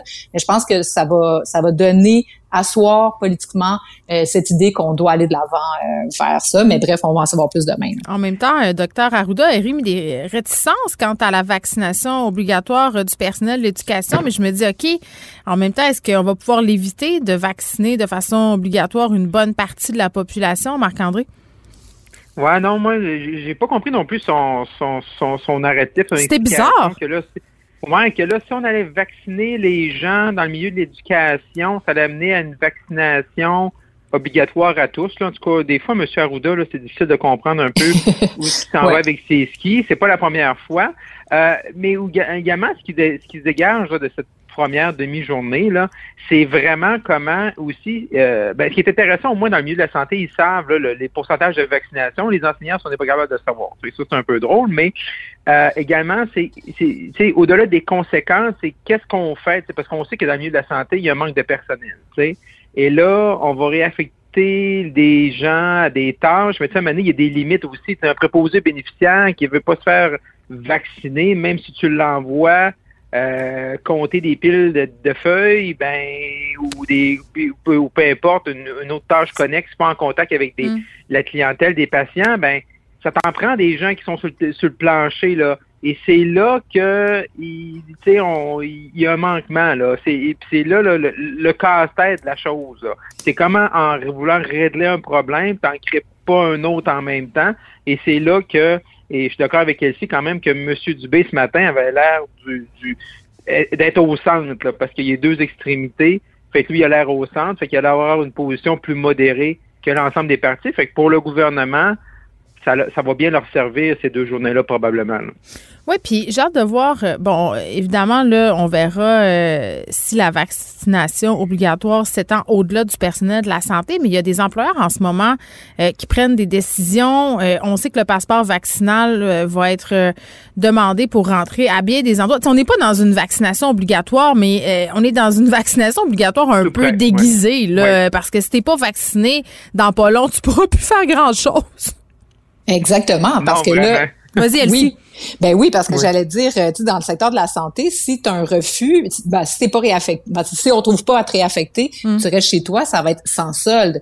Puis, euh, tu sais, en amenant le fait que, bon, ça va être applicable au 15 octobre, on espère, tu sais, réduire les choses. Mais comme tu dis, euh, Air Canada, hier, a annoncé la vaccination obligatoire de tous ses employés. C'est quand même pas rien. C'est une grande société. On a vu aussi le conseil du patronat là, s'enligner vraiment vers ça. Euh, hier, le président de la Chambre de commerce de Montréal, Michel Leblanc, qui nous dit, ben là, si on exige le passeport vaccinal, pourquoi on pourrait pas aller travailler au centre-ville? Donc, tranquillement, pas vite, on s'en va vers ça. Puis hier, François Legault, euh, quand, quand a, a comme permis aux entreprises finalement de décider, Oui, de Ben, prendre leurs décisions. Exactement. C'est comme si on va avoir des précédents des entreprises privées, ce qui va permettre à la population, tranquillement pas vite, de faire son nid. Puis c'est pas le gouvernement qui va subir, entre guillemets, l'odieux d'amener ces règles-là. C'est, c'est le marché qui s'autorégule. Donc, c'est assez, euh, je trouve que c'est assez stratégique là, de la part du gouvernement. Bon, euh, quelles étaient les demandes de François Legault pour le fédéral? Euh, deux grosses demandes. Euh, Monsieur Legault en a détaillé plusieurs là, dans sa lettre qu'il a envoyée à l'ensemble des chefs de parti ce matin, mais il y avait deux grosses mesures que Monsieur Legault euh, a vraiment mis de l'emphase lors de son point de presse à, à 11 heures, vraiment sur les transferts en santé. Donc, vraiment un engagement des partis de 22 à 35% et par la suite une indexation là, de 6% annuellement. Également, euh, tout ce qui concerne l'immigration, euh, ce, fait, ce qui concerne les regroupements familiales qui représentent 24% de l'immigration au Québec, de vraiment que le fédéral donne le contrôle au Québec pour le Québec le puisse euh, vraiment gérer ça, puis avec euh, s'assurer que de- au niveau de la francisation et tout ce qui vient avec. Mais euh, sans le personnaliser le débat, là, monsieur, monsieur, monsieur Legault a clairement identifié deux partis qui étaient plus centralisateurs, les, les libéraux puis le NPD. Et moi, j'ai adoré euh, lorsque M. Legault, là, euh, en parlant là, de, de la promesse des libéraux d'engager des médecins et des infirmières, qui a dit Hey, on va les prendre d'où les médecins? Là? Moi, je trouvais que c'est la c'est la phrase la plus choc et M. Legault beaucoup insisté sur le sans condition, sur le, le- le respect des champs de compétences. Et il a été plutôt bon et a lancé quand même quelques fleurs là, au chef conservateur euh, Erin O'Toole. Euh, fait que ça va ça va peut-être aider là, les conservateurs au Québec. Et c'est certain là, que le, le dossier du troisième lien là, est bien implanté dans la lettre de demande de 40% Et euh, les bloquistes et les, les libéraux là, sont un peu patinent beaucoup ce, do- ce dossier-là. On voit comment le monsieur Blanchette là, euh, a une po- position personnelle, une position de parti, est en train de changer un peu le mandat, la mission Mhm. de son de sa formation politique. Fait que ça cause des maux de tête à M. Trudeau, M. Blanchette, mais dans le fond, c'est sensiblement les mêmes demandes qu'en 2019, mais avec un ajout là, avec les transferts en santé. Elsie? Ben oui, euh, donc moi aussi j'avais encerclé le, le hey, tu sais, c'est là où on a senti là, une émotion, le hey, qu'est-ce que On va les prendre dans une, bra- dans une boîte de Cracker Jack, nos médecins. Exactement. Exact, donc, avec l'illustration du ça prend sept ans pour euh, les former. Donc, est-ce qu'on va faire comme avec le programme du logement puis garder l'argent euh, sur une tablette? Mais tu sais, donc, euh, je suis, puis je suis même retournée voir là, tu sais, les, les, les points de la de, de l'accord du lac Meach. Puis ce que François Legault demande, c'est sensiblement ce qui était demandé à l'époque. Donc, moi, j'ai quand même trouvé qu'il est resté, euh, il s'est pas fâché mais quand même, il y avait un ton assez ferme. Puis, il a même fait une envolée nationaliste là, en disant que euh, la responsabilité euh, d'un homme d'État, premier ministre du Québec, c'était de protéger le français, puis à cet égard-là, la nation québécoise, etc. Donc, ça lui a permis de raviver tout ça et de- d'envoyer finalement la balle aux électeurs, de dire ce sera qui des quatre partis, ben, quatre ou cinq partis qui, qui pourront respecter ça. Mais donc, euh, transferts fédéraux, pouvoir en immigration. Mais tu sais, donc, il veut aussi une conclusion d'une entente qui reconnaîtrait le droit de retrait inconditionnel de tout programme fédéraux dans les champs de compétences du Québec. Donc, euh, là, ça peut toucher d'autres aspects. Bref, les demandes sont assez fermes et féroces. Puis, euh, François Legault nous a aussi dit que, euh, notamment sur le troisième lien, qu'il s'attendait à ce que les partis réfléchissent puis nous arrivent avec des positions plus claires. Donc, bref, euh, moi, je pense que c'est pas la première Mm. euh, et la dernière sortie de François Legault dans ces élections-là, puis que ça pourrait faire jouer un petit peu, là, tout dépendant comment vont réagir les chefs, soit aujourd'hui ou dans les prochains jours. On a passé une étrange journée euh, hier, Elsie Marc-André. Il y avait des rumeurs euh, comme quoi Justin Trudeau serait à Québec euh, aujourd'hui. Personne ne voulait confirmer rien. On a attendu très, très, très longtemps avant d'annoncer l'avenue du premier ministre. Là, il sera là aujourd'hui, mais comment comment vous voyez ça, le fait qu'on n'ait pas voulu le dire ou qu'on ait gardé ça un peu dans les limbes? C'est bizarre, tu sais. On dirait que Justin Trudeau, depuis le début de sa campagne, ça, tout est nébuleux, il s'engage à rien, le même pour dévoiler son, son plan. il n'a pas promis à le faire avant le face-à-face. C'est comme si, je sais pas, le, il met sur le mystère. Non, t'as as, raison. C'était bizarre. Oui, tu as, raison. Je dire, même dans son itinéraire aujourd'hui, qu'on a reçu très, très tard hier soir des, médias, ça disait à 9 h une adresse, euh, une annonce à Québec et en, après-midi à Trois-Rivières. Moi, j'ai jamais vu ça. D'habitude, tu dis, on va être là à 14 h on va à telle place. Fait ce qu'on sent, là, c'est que vraiment tout ce qui se passe du côté de l'Afghanistan, puis on sait que ce matin, là, les opérations canadiennes sont terminées. Ça dérange beaucoup la campagne libérale. Monsieur Trudeau, ce matin, à Québec, est arrivé 50, 55 minutes en retard. Et ah, attends, d'habitude, c'est 30 minutes, son habitude, là. ouais, ouais, mais là, à matin, là, à matin, là, on a rajouté un petit 25 de bonus, là. Parce que là, là, il était comme, euh, à cause pour gérer cette situation-là, parce que là, le Canada se retire, euh, ça va être quoi les images dans les prochains jours?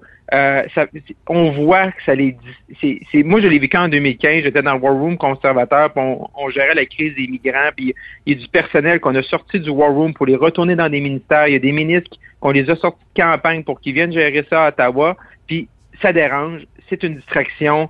Euh, ils doivent avoir peur des images des prochains jours, d'avoir des, des expatriés canadiens ou des, des, des, interprètes qui nous ont aidés, euh, puis que là, ils se disent, ben, Canada est plus là, puis on, on est pris, puis c'est sûr qu'il y a un stress, une, une gestion, puis je pense que c'est tout ça qui entoure où va être M. Trudeau demain? On dirait qu'ils savent, ils savent pas parce qu'il faut qu'ils gèrent à petite semaine ou à petite journée ou à petite heure. Bon, il y a l'Afghanistan, puis aussi la question du troisième lien qui prend beaucoup de place euh, dans la campagne fédérale quand euh, les chefs se pointent au Québec, Elsie? Oui, ben sur le troisième lien, c'est sûr que Justin Trudeau va devoir euh, possiblement préciser sa position parce que François Legault euh, n'a pas fini avec ce dossier-là.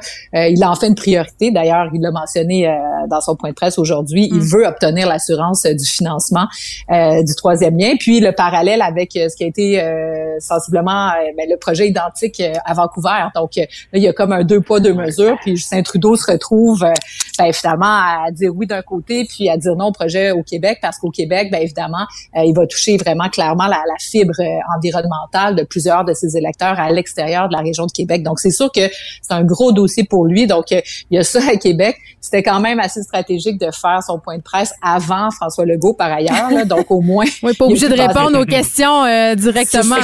il a passé son message du jour, au moins, qui va rouler là aujourd'hui. Je pense qu'il était assez fier aussi de sa candidate là, issue du, du, mouvement syndical dans la région de Québec. Madame Donc, Ouais, c'est ça. Donc, euh, mais, une grosse un, aussi où c'est difficile, ce troisième lien, c'est M. Blanchette. Là. il est en train de pédaler devant les médias. J'ai entendu C'est full écologique. on peut le faire. On peut le faire. Avec euh, des papiers de toilette puis un peu des bâtons de popsicle, ben, là, ça va être possible.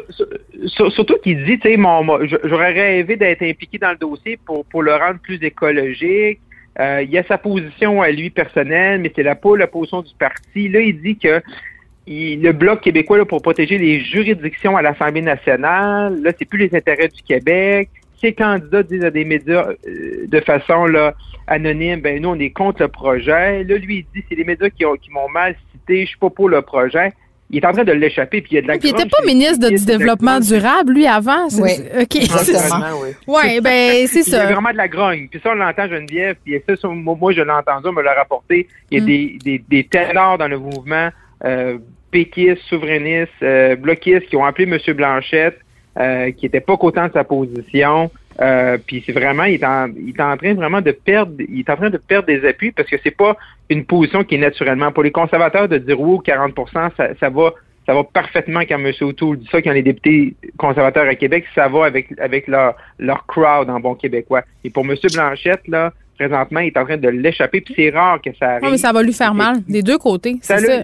Mais par contre, je dirais juste là-dessus en terminant oui, en que terminant. Euh, ben c'est ça que le bloc québécois a fait un pari, c'est de se dire ok, tu sais la frange plus écologique, euh, écologiste du parti, ok, elle va peut-être aller vers le NPD, les dans les secteurs plus urbains, mais elle se dit que le troisième lien va faire peut-être des gains dans la région de Québec, puis euh, tu sais tout ce qui est là vers le Saguenay et tout ça. Donc à voir si ça va rapporter, mais c'est sûr qu'il faut qu'il sorte de cette question-là parce que là, ben c'est en train d'envenimer ses points de presse à chaque fois, puis d'enlever son message du jour. Elsie Marc-André, merci à demain. À demain. Merci à demain. Bye bye. Vous écoutez Geneviève Peterson. Cube Radio. On est avec notre collaborateur euh, Martin Geoffroy et on en profite, euh, puisque c'est les rentrées, pour parler du euh, métier d'enseignant. Pourquoi ce n'est pas valorisant d'être enseignant? Martin, salut. Salut. Ben écoute, euh, hier, euh, j'écoutais en secret Richard Martineau en prenant ma douche et euh, il m'a piqué. Mais tu vas me dire, c'est pas une surprise, mais il m'a piqué quand il a parlé. Il disait, est-ce qu'on peut entendre des histoires positives sur les enseignants? Parce qu'on n'entend rien que les, les syndicats qui se plaignent tout le temps. Et puis là, moi, quand il disait ça, je me disais, mais c'est qui qui s'occupe des profs, qui prend soin des profs à part les syndicats? Euh, et quelque part, est-ce que les médias, dans le fond, ils aiment les histoires surtout négatives, ils aiment peut-être pas les histoires euh, positives? Parce que moi, j'aurais plein d'histoires positives à raconter Oui. aux médias. On sur parle ce que plus je fais avec- euh, des, des, des sujets quand, quand il y a des choses qui fonctionnent pas. Ça, ça, c'est vrai. Ben, ben c'est ça, tu sais. Mais Richard Martineau, il disait, ouais, les syndicats, ils parlent jamais de ce qui va bien. Ben oui, mais on, on aimerait aux médias en parler de ce qui va bien, tout ça, mais ça les intéresse pas, c'est ce qui va pas bien en général. Et donc, euh, je veux dire, moi, ça m'amène à dire, tu sais, si la profession est dévalorisée d'enseignants en ce moment au Québec, c'est certainement pas de la faute des syndicats, comme le dit M. Martineau. Euh, c'est la faute de l'ensemble de la société québécoise qui euh, ne valorise pas l'éducation en général. Moi, je pourrais te raconter plein, plein, plein d'histoires de monde qui, en tant qu'enseignant, euh, très souvent ne me respecte pas. Et, tu sais, je veux dire, c'est comme aux États-Unis où on respecte beaucoup la profession d'enseignant. Euh, quand j'enseignais euh, dans, une université américaine, on m'appelait professor ou doctor. Puis quand je suis revenu ici au Québec après mon postdoctorat, euh, puis j'enseignais au Québec, on m'appelle Martin. Fait que, tu sais, ça Mais c'est pas juste euh, des titres pompeux. Je veux dire, on s'en sac un peu que le monde t'appelle Martin ou docteur, là, Martin Oui, Geoffroy. non, mais là, moi, ça me franchement. dérange- Non, mais Geneviève, ça me dérange pas. Mais c'est un, c'est pour te montrer sociologiquement euh, le respect qu'on a pour l'enseignement selon différents pays. Je pense qu'on attends, attends, je pense qu'on trouve la chose intellectuelle suspecte au Québec. C'est plutôt ça. C'est Oh, qu'on pense que ben, les gens qui ont des formations supérieures sont snobs puis pètent plus haut que le trou. Je pense que Oui, c'est de là que ça vient. C'est ça, mais c'est un problème, ça, parce que on valorise pas à ce moment-là l'apprentissage, on valorise pas la réussite. Euh, puis euh, quand je parle de manque de respect aussi, c'est de dire que ah ben un prof, tu sais, ça travaille euh, le soir, les fins de semaine, c'est une vocation. Moi, je, l'ai- je l'ai assez entendu, ça, c'est une vocation, tu sais. Je veux dire, je, je, je suis plus capable de l'entendre. Non, mais attends, on dit ça juste pour justifier le fait que dans des professions, on est sous-payé. On dit, ben, si tu vas là pour l'argent, c'est parce que t'es pas vraiment un vrai, t'es pas fait pour ça, t'as pas la vocation. Préposé aux bénéficiaires, les infirmiers, les profs, puis majoritairement, Martin, les profs, ce sont des femmes dans bien des cas. Euh, J'ai envie de te dire que sous ces dehors-là de vocation, là, ben, c'est c'est ça qui se cache, c'est un peu de mépris. Ben, il y a du mépris, puis je veux dire, c'est pas vrai que tu, tu, tu dis tu, préposé bénéficiaire. Ben, pendant la pandémie, ils sont aperçus que c'était important. Ils ont Bien remonté sûr. les salaires. Là. Pendant la pandémie aussi, on s'est peut-être aperçu que les profs, c'était important. Ils ont, ils ont remonté un petit peu les salaires, mais pas tant que ça. Ça, on pourra s'en reparler un de ces jours. Mais écoute, quand je pense au, moi j'ai enseigné à tous les niveaux hein. j'ai enseigné au primaire au secondaire au cégep à l'université et euh, une des raisons pour laquelle je voulais pas enseigner au primaire au secondaire là, je vais te le dire Geneviève puis je, vas peut-être pas aimer ça c'est les parents Ça Euh, m'étonne pas, mais je suis tellement d'accord avec toi. On est les pires chiants. Les pires.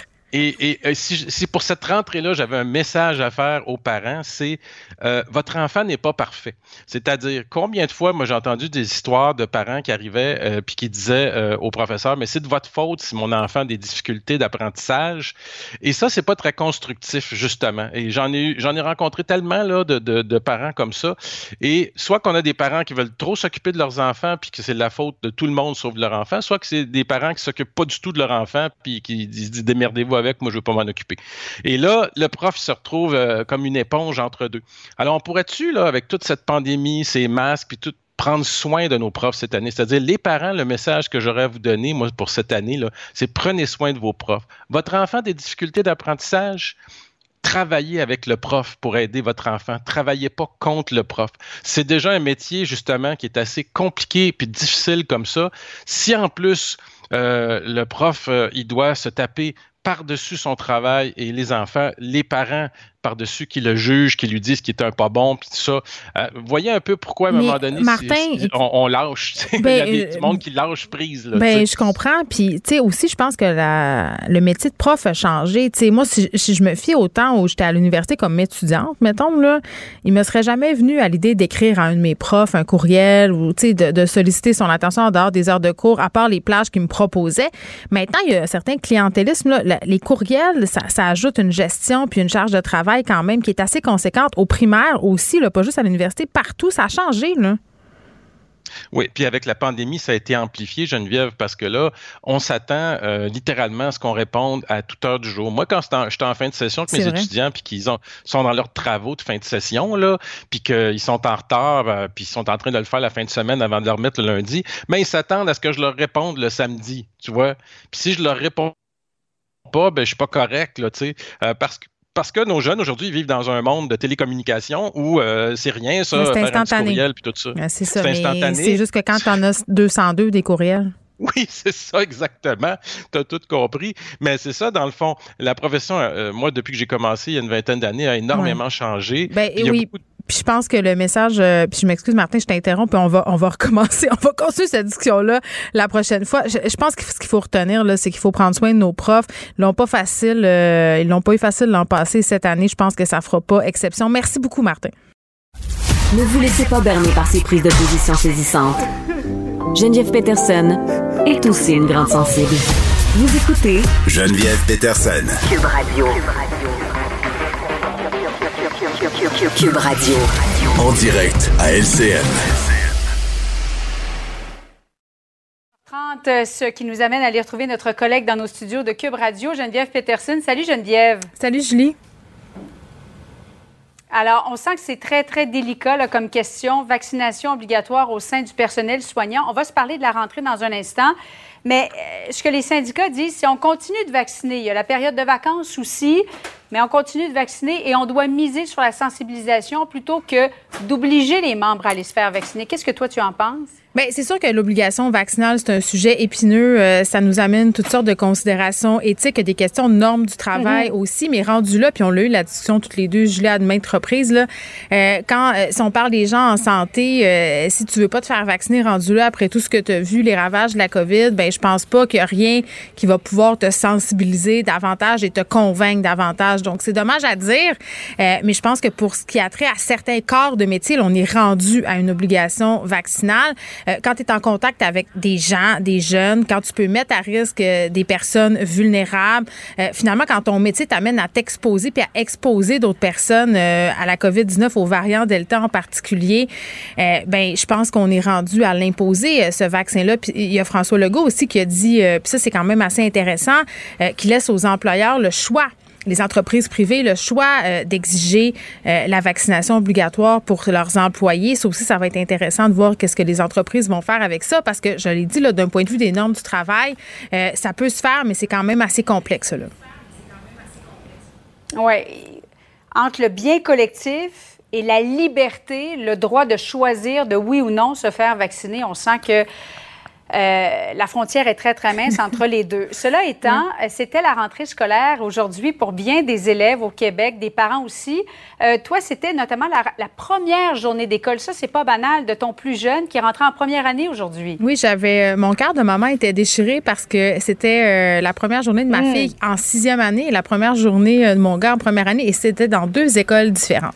Et là, j'ai pu constater à quel point les mesures sanitaires étaient à géométrie variable, non pas qu'une école qui appliquait moins bien euh, les mesures que les autres. Mais par exemple, dans l'une des deux écoles, les parents n'avaient pas le droit d'être dans la cour.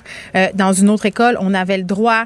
Euh, le port du masque était obligatoire à l'extérieur. L'autre école, pas. Donc, puis j'ai l'impression que ça va donner le ton aussi à ce début d'année scolaire parce que j'en ai profité pour discuter un peu avec des profs et avec des parents ce matin. Puis je veux juste lever mon chapeau aux professeurs, puis pas seulement aux profs, là, aux éducatrices, éducateurs en service de garde, tout le personnel là, qui gravite autour des enfants, qui avait un sourire ce matin, qui cachait peut-être une grande anxiété euh, puis une incompréhension aussi parce que hier soir, là, les, les courriels, ça rentrait des directions d'école à 22h30, à 23h dans ma boîte courriel pour dire enfin, euh, on a les mesures sanitaires. Puis ce que les profs disaient, c'est qu'ils savaient pas trop à quoi s'attendre, comme un peu l'an passé. Euh, puis l'an passé, si on pouvait mettre ça sur le compte du fait qu'on tombait un peu des nues, là, cette année, on a eu le temps de voir venir. Donc les profs étaient un peu circonspects là, ce matin. Puis il y a des mesures qui sont un peu incompréhensibles. un exemple, le masque. Bon, on comprend qu'à cause du variant Delta, les enfants devront le porter dans les classes. Euh, dans certaines mhm. écoles, la consigne étant pendant les récréations, euh, le masque n'est pas nécessaire, même pendant les récréations intérieures, advenant le fait qu'on ait du mauvais temps. Donc, explique-moi dans quel monde c'est plus logique qu'on fasse s'asseoir des enfants en classe en silence, masqués, puis que dans un autre cas, quand les enfants courent puis sont en récré, crient, jouent ensemble, ben là, on n'a pas de masque puis on est à l'intérieur quand même. Donc, ce sera toutes sortes de situations euh, comme celle-là auxquelles on devra faire face. Puis les parents aussi euh, qui cachaient euh, leurs angoisses pour pas les transmettre à leurs enfants, mais quand même, il y avait certaines inquiétudes là. Oui, de la part autant des parents et des enfants, mais tout le monde y va avec confiance quand même, et c'est bien que tu le dises, que tu le mentionnes, autant le personnel enseignant que du milieu, milieu de garde. Alors, chapeau vraiment à tous ceux qui recommencent donc l'année scolaire et bonne rentrée à tous et à toutes. Merci beaucoup. Geneviève, bon après-midi à toi. Merci, Julie. Geneviève Peterson. Rebelle dans l'âme, elle dénonce l'injustice et revendique le changement. Le, commentaire de Danny Saint-Pierre, un chef pas comme les autres. Danny Saint-Pierre, salut. Allô? Danny, deux de tes drapeaux sont en berne aujourd'hui, ceux de Notre-Dame et Saint-Lambert. Qu'est-ce qui se passe? Tu fermes euh, deux restos pop-up que tu avais ouverts quand même euh, il n'y a pas si longtemps. On a célébré ensemble l'ouverture du resto sur Notre-Dame. On a fait ça. Puis là, déjà fini. Ben oui. Qu'est-ce que, j'ai euh, j'ai plusieurs affaires dans ma besace, moi, dans la vie. Évidemment, j'ai ici, où cet été j'ai animé. Puis après ça, ben, tous les jours, je viens faire mon petit tour. J'ai un beau restaurant sur Mont-Royal qui s'appelle le Pontiac, qui va très, très bien, qui a du personnel, où on est plusieurs actionnaires. Puis après ça, ben, j'ai démarré avec la pandémie des petits projets qui s'appelaient Danny Pan Pizza. Fait que c'était un endroit où tu peux manger des belles salades, euh, te ramasser des pan pizza, euh, partir avec un beau dessert, surtout euh, dédié à faire de la nourriture pour emporter, des petits concepts qui sont légers, souvent en colocation dans un autre resto. Puis avec le temps, avec le fait qu'il n'y a pas de main-d'œuvre, ben, on a été contraint à, à fermer nos établissements. C'est à cause du manque de, de main-d'œuvre. C'est pas parce que personne qui veut acheter ton produit. là. C'est ridicule. Ça roule en fou. Ben, il me semble que oui, parce qu'à chaque fois que j'essaie d'avoir des affaires, euh, ça avait l'air d'être la folie en cuisine. C'est la folie. C'était la folie. Tu vois, comme Saint-Lambert, là. Euh, quand on l'a ouvert euh, avec mon partenaire Franco Pereira, là, qui est un, un, traiteur événementiel exceptionnel, puis pendant la pandémie, c'est retourné de bord, puis s'est mis à faire des petits, des petits projets comme ça.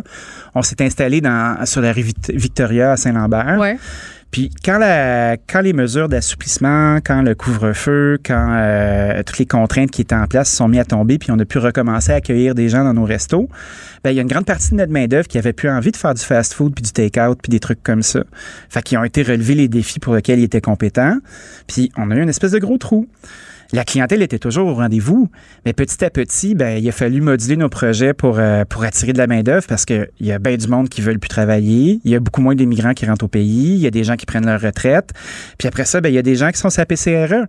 Fait que tu mets tout ce beau cocktail-là ensemble, ça fait que cette semaine, mon partenaire puis moi, on s'est dit, c'est quoi? C'est assez. C'est pas assez payant pour qu'on se flingue. C'est pas assez payant pour qu'on se chicane on ne commencera pas à se splitter en quatre. Et moi, je t'ai rendu que je faisais trois chiffres dans une journée. Trois shifts. Je commence à 5 heures du matin, je suis à minuit. Je suis tough, là. T'avais des cernes J'ai perdu mon dentier. non, mais c'est parce qu'il y a deux affaires là-dedans que je trouve ça super touchant comme discussion, en fait, parce que on s'est parlé beaucoup, toi puis moi, euh, du reality check qu'allait avoir certains restaurateurs à un moment donné au bout de tout ça, là, quand on allait revenir un peu euh, sur les pattes là, au nouveau normal. Là, c'est ça qu'on est en train de vivre. Puis ça, là, tu sais, on vient de le dire, là, euh, t'es une victime de la pénurie de main-d'œuvre. La clientèle est au rendez-vous, mais ça te coûte trop cher d'opérer, euh, humainement, et financièrement. Puis je veux qu'on en parle de l'aspect humain de maintenir un restaurant à bout de bras. Ben, c'est parce que l'aspect humain, c'est celui qui est le plus important parce que vous irez pas dans des endroits où vous faites chier. On n'ira pas à une place où euh, les gens ont l'air fatigués de vous recevoir. On n'ira pas à une place où c'est pas efficace. On n'ira pas à une place où c'est délabré puis qu'on est servi par des petits culs de 13 ans, tu sais tu peux pas créer de la valeur avec ça. Fait qu'on se dépanne, on se démerde, on le fait, euh, on le voit là. Tu sais l'histoire de cette île d'hier là, euh, de la madame qui a pris le type dans les mains de l'autre. là. La serveuse qui était fâchée Ben de oui, pas avoir son pourboire. Il y a de la détresse là-dedans aussi. Là. On est stretché de partout. Puis, je pense que bien au-delà des sous, parce que oui, ça va nous coûter de l'argent fermer. Là. Déjà, tu sais, quand tu décides de fermer une place, là, si tu avais signé un gros bail, ben, tu vas être pogné à le rembourser. Fait que c'est là que les gens font faillite la plupart du temps. Tu sais, nous, on n'était pas pris dans des conditions comme ça. Mais toi, tu as vu neiger aussi, là, des Ben, j'ai vu ça projets. une couple de fois, oui. Tu sais, tu as connu euh, des succès en affaires, tu as connu aussi des échecs. J'ai jamais fait faillite, là, ceci dit. Mais euh, écoute, oui, j'ai eu des échecs retentissants parce que les affaires, c'est ça. Si tu vas pas dans le trafic, tu te feras jamais frapper. Puis moi, je suis quand même un entrepreneur euh, en série, là. Ouais. Fait que quand je démarre des trucs, là, il y a de bonnes idées, ben, tu sais, d'année en année, j'apprends. Mais il y a tout le temps un risque que je me pète les dents. Mais là, tu me dis, j'ai tiré la plug au bon moment. Ah, c'est sûr. Euh, Est-ce que ça t'est déjà arrivé d'attendre trop longtemps? Ah, ben oui. Tu vois, j'avais. qu'on euh, qu'on s'accroche? Ben, ça dépend des immobilisations que tu as. Tu sais, mettons, euh, celui où je me suis le plus accroché, c'est euh, la petite maison que j'avais sur l'avenue du Parc. J'avais acheté un immeuble sur une rue qui était pas facile, où j'ai fait un restaurant en- dans un demi-sous-sol en me disant que ça allait pogner pareil parce que je m'appelle Danny Saint-Pierre. Puis tu sais, là, c'est tout la- la- c'est le cocktail parfait pour te faire pogner. Puis c'est pas comme si j'avais pas vu neiger, là. Mais il y a, un- il y a des fois, tu deviens présomptueux. Puis là, poup! Puis à un moment donné, tu dépenses 100 000, 200 000, 300 000, tu remets ça beau, nanani, nanana. Puis là, tu t'enfonces. Puis là, je vais, je vais réinjecter 50. Puis là, je vais réinjecter 50. Puis à un moment donné, tu fais tabarnak. J'ai plus rien. J'ai plus rien. Qu'est-ce qu'on fait? Fait que quand tu t'acharnes, tu sais, moi, je me disais, bon, c'est ma bâtisse, ça va être correct. Mais à un moment donné, j'ai Ah, fait parce non. que tu peux la vendre, cette bâtisse Je l'ai vendu ma bâtisse. Ouais. Je l'ai vendu euh, à Martha Wainwright, qui a fait Ursa dedans, c'est fucking cool ce qu'elle a fait. Ouais. Je sais pas si vous avez euh, vu son concert avant son dernier album, là. Ben ça, c'est le sous-sol que j'ai réparé moi-même, tu comprends? C'était ma salle de réception. Hey, je le savais tellement pas. Ah, mais c'est super cute, puis Martha est contente, là, puis ça va bien. Mais tu, ben, c'est pas des potins, mais c'est quand même des fun facts. Oui, tu sais. oui. C'est ma chanteuse préférée en plus, je savais même pas. Quand j'ai vu apparaître- fait un rabais? j'ai pas fait un rabais, mais j'ai fait à dîner, tu sais. J'ai dit, quand, je vais te faire à dîner, on va jaser. Ben, ceci dit, quand, quand tu t'acharnes, puis tu deviens émotif avec un projet, c'est là que tu te perds. Fait que nous, ce qu'on a fait, cette marque-là est encore vivante. Je pense qu'elle peut avoir d'autres beaux jours, mais c'est un repli. Puis pour faire un repli, c'est, tu fais, bon, qu'est-ce qui nous reste? Qu'est-ce qui reste dans le compte de banque? Tu m'as tellement parlé d'adaptabilité Oui. pendant la pandémie. Tu as dit les restaurateurs qui vont survivre, c'est ceux qui vont savoir s'adapter. Exactement. Puis c'est ce que tu as fait. Ah, tout à fait. Tu sais, euh, de la pizza, je vais toujours continuer à en faire. Euh, une marque, ça s'ouvre puis ça se ferme. L'idée d'un pop-up, ben, c'est d'être capable de, de prendre des équipements, les brancher dans le mur puis les débrancher quand c'est fini. Puis c'est exactement ce qu'on est en train Oui, de faire. parce que c'était pas des gros investissements, des grosses hottes puis toutes ces affaires-là. là. Ben C'était non. ça l'idée derrière. Je savais que ça allait péter à un moment donné. Bon. Non, mais à chaque fois que j'ouvre quelque un chose vieux maintenant, maintenant. je me dis que ça va lâcher à un moment donné parce que l'espérance de vie d'un restaurant, c'est trois ans. Donc, l'idée de mettre une hotte, puis de laisser 20 000 sur la table, puis après ça, ben, de mettre du gaz, puis de mettre des sprinklers, puis de mettre ci, puis de mettre ça. Tu sais, nous, tout est sur des roulettes. Ça prend un électricien pour brancher les affaires. Quand c'est fini, c'est fini, puis on replie. Ceci dit, on va perdre à peu près 50 000 pareil, là. Puis, mais 50 000, quand t'es rendu... J'ai fait usé- une très grosse grimace. quand t'es rendu usé en affaires, là, Ouais. 50, ça peut se gagner vite, puis ça peut s'en aller vite. C'est pas des gros chiffres. C'est des énormes chiffres quand t'es un civil, puis tu euh, t'attends paye après paye. Puis comprenez-moi bien, là, c'est beaucoup d'argent. Mais tu sais, à la fin de la journée, tout se fiscalise aussi. Puis euh, ça vaut la peine d'être capable de prendre le pas de recul puis de dire, OK, bon, ça fait chier, ça allait bien, mais là, il faut s'en aller. Fait on a des équipements, on va les replacer, on va les mettre en vente, on va écouler l'inventaire qu'il y avait, on va payer tous nos fournisseurs, on va se laver les mains puis on va recommencer. Puis je crois que, Mais le vois-tu comme un échec? pantoute, au contraire. Parce qu'il y a bien des gens qui doivent être en train de nous écouter puis de se dire Hey, c'est planté, Saint-Pierre, Non, mais ils peuvent tout aller chier. Ils sont probablement rien, en train de rien faire, d'être assis en pyjama à la maison, tu sais. C'est comme, sérieusement, là. No fucks given whatsoever. OK. Tu sais, si tu vas pas dans le trafic, tu te fais jamais frapper. Moi, là, j'ai une conjoncture. Puis la conjoncture, c'est, il y a pas personne en ce moment qui veut faire ces jobs-là. Le reality check, il est ici, là. Notre salaire de base, c'est 18 piastres de l'heure avec des pourboires euh, qui s'en vont en cuisine. L'industrie est malade. Et puis, faire, se faire faire à manger, ça va coûter cher. Ouais. Ça va coûter de plus en plus cher. Puis, il va falloir être prêt à le payer. Puis, ça va prendre un, il va y avoir un moment tampon où les gens seront pas prêts à le payer. Mais ça va être quoi le prix à payer à un moment donné? Parce que moi, j'entendais toutes sortes d'affaires euh, là-dessus sur le, le prix qui va être forcément refilé aux consommateurs. Puis c'est Ben correct à un moment donné. Mais tu sais, on, on- on maintient en ce moment une industrie un peu sur le respirateur Tout artificiel. Puis là, je- dans quelques instants, je vais parler avec Luc Rabouin parce que la Ville a annoncé euh, une alliance euh, avec euh, l'organisme 24 heures sur 24 pour faire la promotion de la vie nocturne à Montréal. Mais tu sais, j'ai beaucoup de questions pour M. Rabouin parce que Ben, qu'en reste-t-il? Ben, vas-y, Ben, ça ça. serait quoi? Qu'en reste-t-il? L'arrondissement du plateau Mont-Royal fait une super job. Vivre sur le plateau, c'est le fun. Pour un citoyen, là, puis on parle pas d'un maire qui, euh, qui, qui gouverne pour des gens qui habitent à Repentigny puis à Laval, là, qui viennent à Montréal, là, mais les gens qui habitent ici, ils ont du fun. Ils sont bien. C'est un La- quartier vivant. là. Ça n'a jamais arrêté de vivre. Non. Puis la vie nocturne, là, elle a été lour- lourdement amputée parce que notre société, notre gouvernement a fait un choix.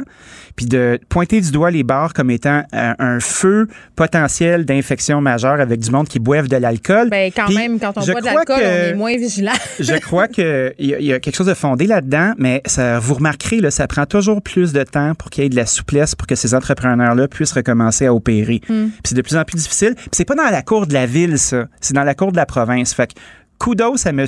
Rabouin qui va investir 600 000 sur trois ans. Ça, c'est 200 000 par année. Multiplié par le nombre de bars, divisé par le nombre de bars, Ben, ça va c'est faire rien. quoi? 500 pièces par bar Ben, pour c'est acheter ça, des flyers? euh, ça va être, c'est ça. Euh, Je pense que, évidemment, moi, c'était l'interrogation que j'avais. On, on va pas chez loin avec 600 000 là. Pardonnez mon excellent français. Euh, C'est moi qui t'ai influencé, je m'excuse. ouais, je pense que j'avais pas besoin de toi pour ça. Sais pas que t'avais besoin, mais je t'ai- mal. je t'ai aidé à glisser Mais- dans, la, dans la boue. Mais le- les restos puis les bars, ce sont des habitudes. Tu sais, je veux dire, on est des êtres d'habitude, puis on- moi, j'ai perdu pour vrai l'habitude d'aller dans les bars euh, pendant la pandémie. Je les fréquentais quand même, euh, je te dirais pas assidûment, mais peut-être pas aux mêmes heures qu'avant, là, mais je les fréquentais quand même, mes, Ben bars, oui. mes bars de quartier surtout. Ben, le 5 à 7, c'est un endroit où Ben, tout le monde peut se le retrouver. 5 à 7, puis tu sais, le petit verre après quand t'es allé souper, euh, Ben oui. mettons, au Pontiac, puis tu veux changer de place, tu vas au D'un bar à un autre. Là, on reste, non, mais on reste sur le plateau Mont-Royal, mettons, puisqu'on Ah oui. va parler à M. Rabouin, on reste sur l'avenue. Euh, c'est- quelque chose que j'aimais faire. Là, on a comme fait autre chose pendant un an, ramener tout ce monde-là en, en- en salle, finalement, aller consommer de la boisson sur place avec la, la menace du variant Delta. Je me demande comment ils vont faire tout ça. On s'est ennuyé des bars, mais est-ce qu'on a trouvé des nouvelles habitudes? Ben, ce qui m'inquiète, moi, beaucoup, puis euh, c'est vraiment pas dans le cours du municipal, mais du provincial, c'est qu'on a fait des choix. On a fait des choix sur quels bars pouvaient rester ouverts. Des bars qui vont servir de la nourriture, qui vont être des microbrasseries, Ouais. qui vont avoir une espèce de vibe de resto-bar, puis les bars-bars comme les bars de Ben, le danseuses. Sais, il y a de l'alcool et il y a de la surtout. Ah oui? euh, mon fils dit encore euh, que c'est le meilleur dessert, la meilleure pizza qu'il a mangé de sa vie par Par le ailleurs. petit hein. cœur. Tu vois, cet enfant-là, c'est vivre. Mais les, les bars de danseuses, les bars de machines, les dive bars de quartier, euh, les bars de karaoké, les discothèques, a.k.a. les clubs. Hey, les bars ben, de karaoké, Dani, j'étais tout le temps rendu là. là. ben ça, c'est sur le Est-ce qu'on a fait un, on a fait un, non, pas en tout. On a fait un choix de société, puis on s'est dit, OK, qu'est-ce qu'on veut comme vie nocturne maintenant?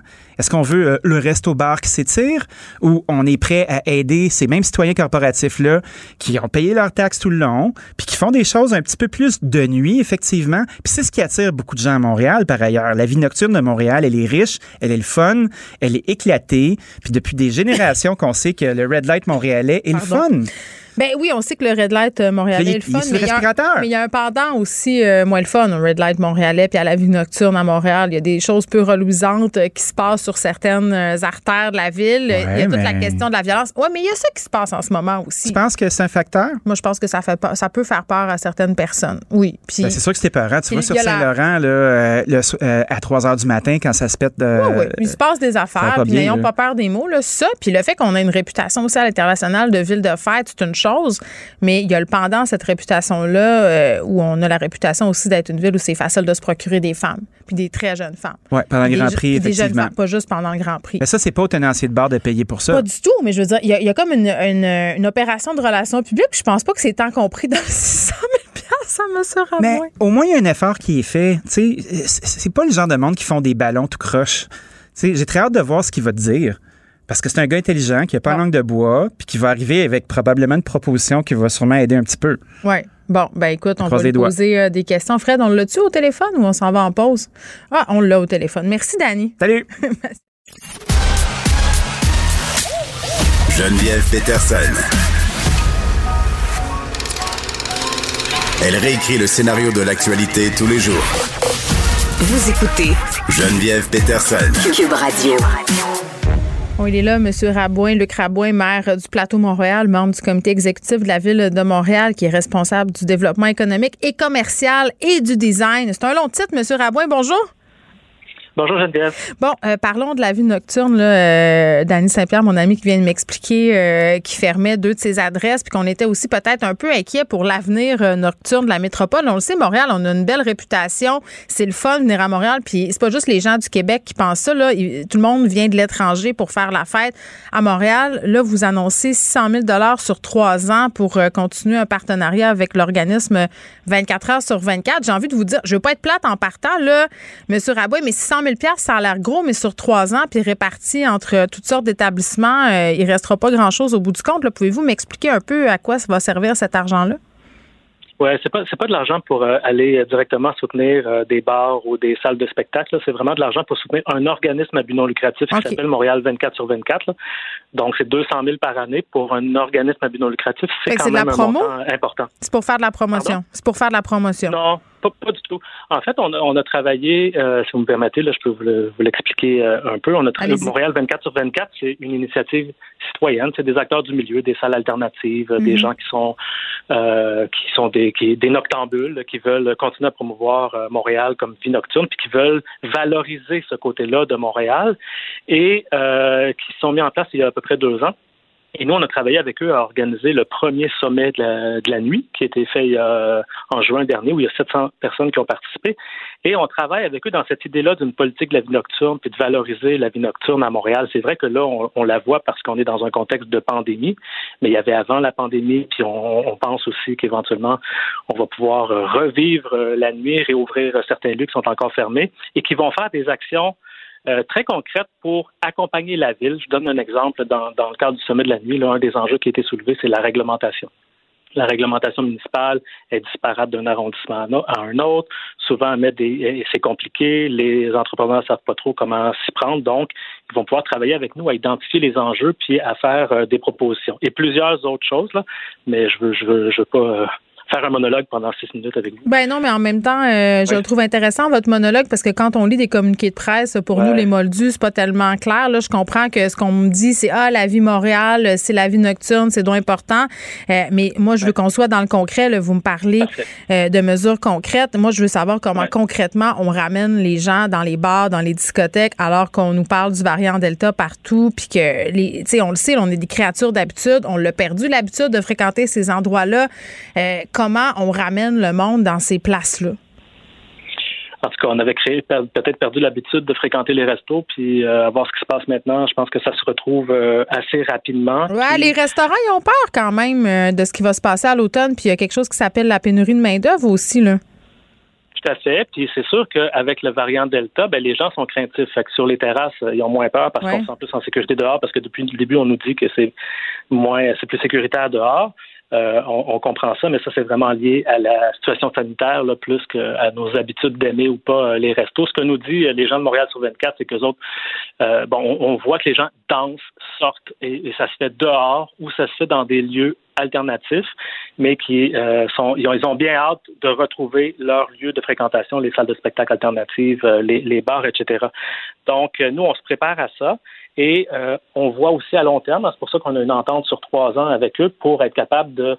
euh, on se dit qu'à un moment donné, là, on, va- on- on va s'en sortir là, de cette situation-là. Euh, on l'espère. hein, on vit tout euh, de cet espoir-là. De moins on en moins, je vous prêt. dirais. De moins en moins, peut-être. Ouais. Moi, je garde, je garde espoir. Ouais. Je veux dire, les gens, quand même, ils répondent à la vaccination, etc. Je pense qu'on on- on avance. Euh, Je pense qu'en ce moment, il y a une petite inquiétude parce que c'est aujourd'hui, c'est jour de rentrée scolaire. là. Donc, la santé publique est un peu... euh, elle- veut voir comment ça va se passer, mais euh, je pense qu'on chemine quand même vers, de nouvelles possibilités, on l'espère. Ben, je sais pas si on chemine vers de nouvelles possibilités parce que ce qu'on murmure, euh, c'est quand même qu'il y a certains secteurs qui pourraient être appelés à refermer si jamais euh, la question du variant Delta euh, se passait pas comme on voulait avec la vaccination. Mais bon, soyons pas prophètes de malheur. Je veux qu'on revienne sur un truc que vous avez dit sur les, les, mesures concrètes là, qui allaient être mises en place. Vous êtes maire du plateau Mont-Royal. Parlons de la cohabitation entre les résidents puis les bars puis les restos. On le sait, là, c'est un sujet de tension. Puis pas juste sur le plateau. Moi, j'habite Rosemont, puis c'est un peu le même combat. Tu as des restos, des bars qui sont installés euh, le long des grandes artères, puis il y a des appartements en haut sur les rues transversales. Les gens crapent à eux, gravitent autour de tout ça, puis ça fait des tensions entre les résidents, euh, puis les commerçants, les entrepreneurs. Euh, qu'est-ce qu'on fait avec ça? Parce que à un moment donné, c'est dur de le trouver, ce juste milieu-là. -là, c'est quoi le bruit acceptable? Les résidents ont le droit d'avoir un milieu de vie relativement paisible, puis les commerçants ont le droit d'opérer leur commerce aussi. Là. Comment vous allez, je ne vais pas utiliser une formule gabaudée, rebâtir la confiance, mettons, disons ça de même? Oui, ben, c'est toujours un fragile équilibre, puis on en a parlé euh, quelques fois ensemble sur d'autres enjeux. Je pense la musique de rue, etc. la, dernière fois. Et c'était c'était le même enjeu, c'est d'assurer à la fois des milieux de vie euh, de qualité, mm. euh, la quiétude pour les gens qui y habitent et euh, le dynamisme de, de, nos de nos entreprises, le dynamisme de la vie culturelle à Montréal. Je veux dire, on est dans des quartiers centraux aussi qui sont reconnus et appréciés parce qu'on est une ville dynamique, créative, festive. Donc, on veut combiner tout ça. Et un des éléments qui est intéressant avec Montréal 24 sur 24, c'est eux, ils travaillent vraiment avec les acteurs du milieu et ils étudient les bonnes pratiques qui se font ailleurs dans les grandes villes canadiennes ou ailleurs euh, dans le monde.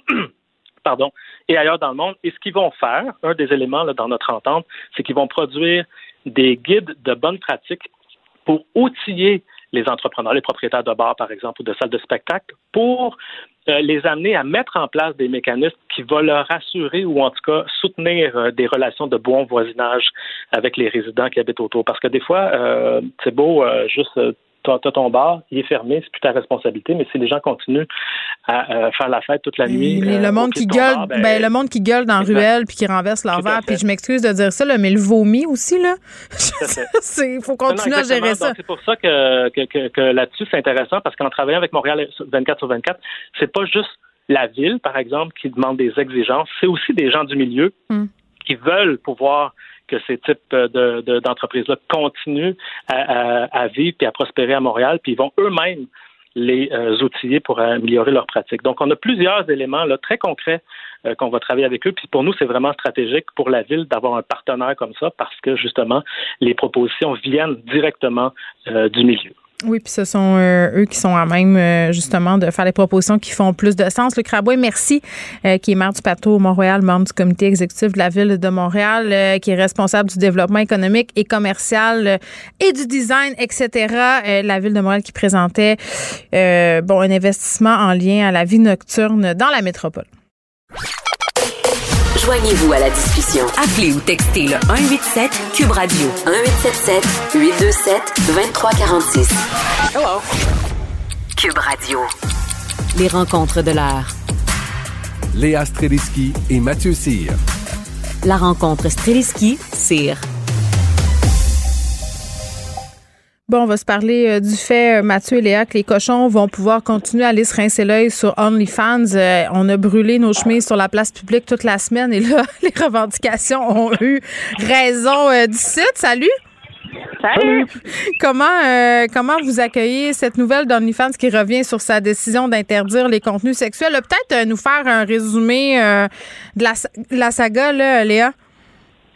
Ben, en fait, euh, OnlyFans, je pense, essayait de devenir une plateforme un peu plus honorable, ne serait-ce que pour ses banquiers. Il faut dire aussi que vu que c'est une plateforme où il y a beaucoup de gens qui servent de ça pour mettre du contenu explicite, euh, ben, on y retrouve de, de, de, des choses qui sont pas légales, c'est-à-dire de la violence, des agressions sexuelles, des gens qui n'ont pas l'âge de faire de la pornographie et qui sont forcés à le faire. Donc, OnlyFans a essayé de devenir quelque chose d'un petit peu plus honorable et de revenir, j'imagine, à ce qui était plus sa mission première, c'est-à-dire du contenu créatif. Mais les gens n'étaient pas contents, fait que là, ils ont décidé de hmm. faire demi-tour. Mais je suis mêlée, euh, Mathieu, parce que moi, je pensais qu'OnlyFans, euh, puis là, euh, corrigez-moi si je me trompe, là, c'était une extension d'Instagram pour que les gens qui sont populaires sur Instagram ou qui veulent publier du contenu qui contrevient aux règles de la plateforme puissent avoir leur espace. Je suis dans le champ? Euh, ben un peu, c'est pas. Euh, J'aime ça. T'es un peu dans le champ. OK. Un peu, mais c'est parce qu'en fait t'es pas t'es pas totalement dans le champ parce qu'il y a beaucoup de monde sur, Instagram qui font leur promotion de leur OnlyFans. Mais OnlyFans en fait est, euh, est vraiment pas associé à Instagram, même que OnlyFans commence de plus en plus à s'associer avec Twitter. Et ah. euh, ça redonne un regain de popularité à Twitter, qui était une plateforme de plus en plus mise de côté. Euh, par la jeune génération. Puis là, de plus en plus de jeunes commencent à triper sur Twitter parce que euh, Twitter ne, euh, en fait, bannit beaucoup moins le contenu d'OnlyFans que Instagram.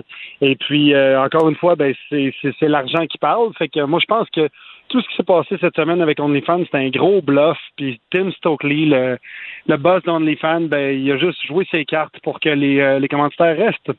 Mais voyons, tu penses qu'il a orchestré ça? Euh, parce que là, moi, ce que je comprenais de l'histoire, c'est que c'était pour justement euh, que les investisseurs soient moins frileux.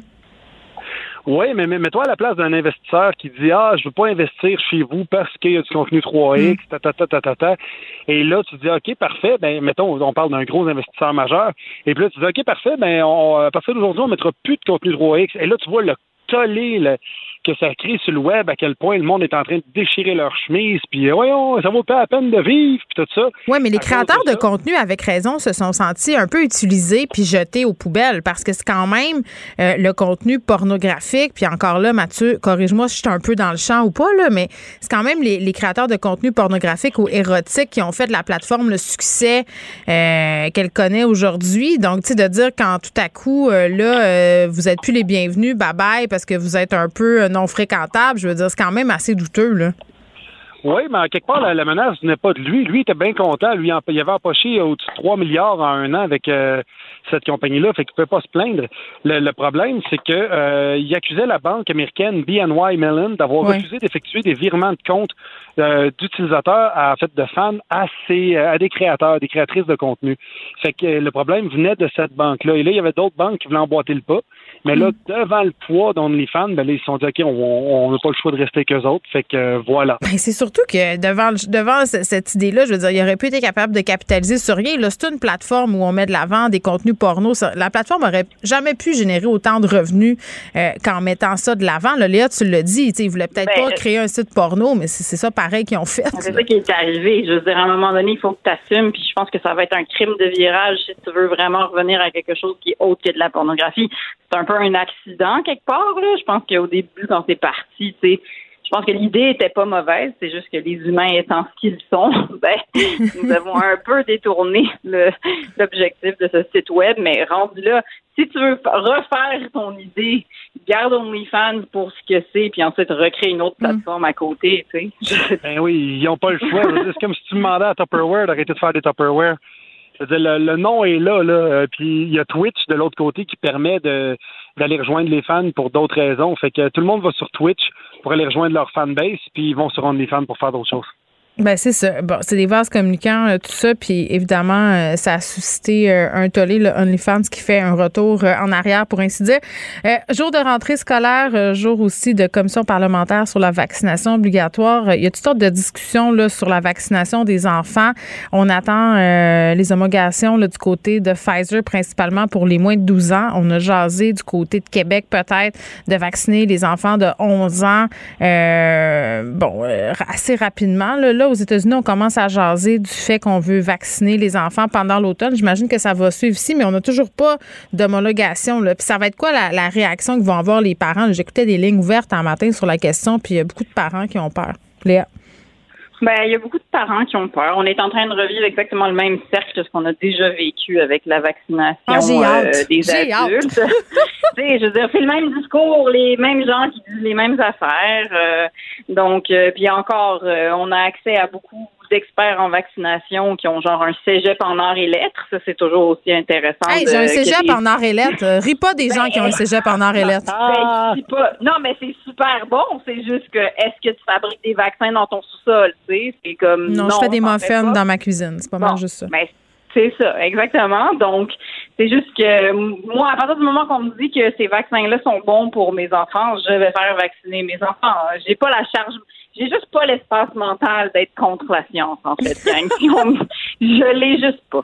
Fait que euh, moi, je suis complètement pour, évidemment. Mais t'es pas, t'es même pas plus inquiète euh, quand on parle des risques pour les enfants, parce qu'on est moins tolérant aux risques là, quand, quand il est question des jeunes, il me semble. Mais je, je veux dire, je leur donne du craft dinner. À un moment donné, je veux ces enfants-là sont exposés aux produits chimiques déjà, tu sais. Non, mais sans blague, euh, non, je veux dire, ils vont pas nous donner des vaccins qui sont fabriqués en carton, là, ils viendront pas de Dolorama, on s'entend-tu qu'ils vont les homologuer parce qu'ils ont fait les tests nécessaires puis les études puis ils sont en train de les faire, tu sais, puis s'ils nous disent que c'est pas sécuritaire, je le ferai pas. Oh, Mathieu, t'es pas d'accord?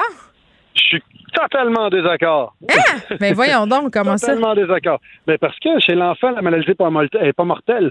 Je veux dire, à partir du moment où est-ce que la maladie est, est plus ou moins grave chez un enfant, je vois pas pourquoi on le vaccinerait pour ça. Non, mais attends, je, t'arrête tout de suite. Là. Un moment, wow, wow, wow, wow, wow. Ben, je veux dire, la maladie, euh, premièrement, là, on va remettre les pendules à l'heure parce que ce que tu dis, c'est faux.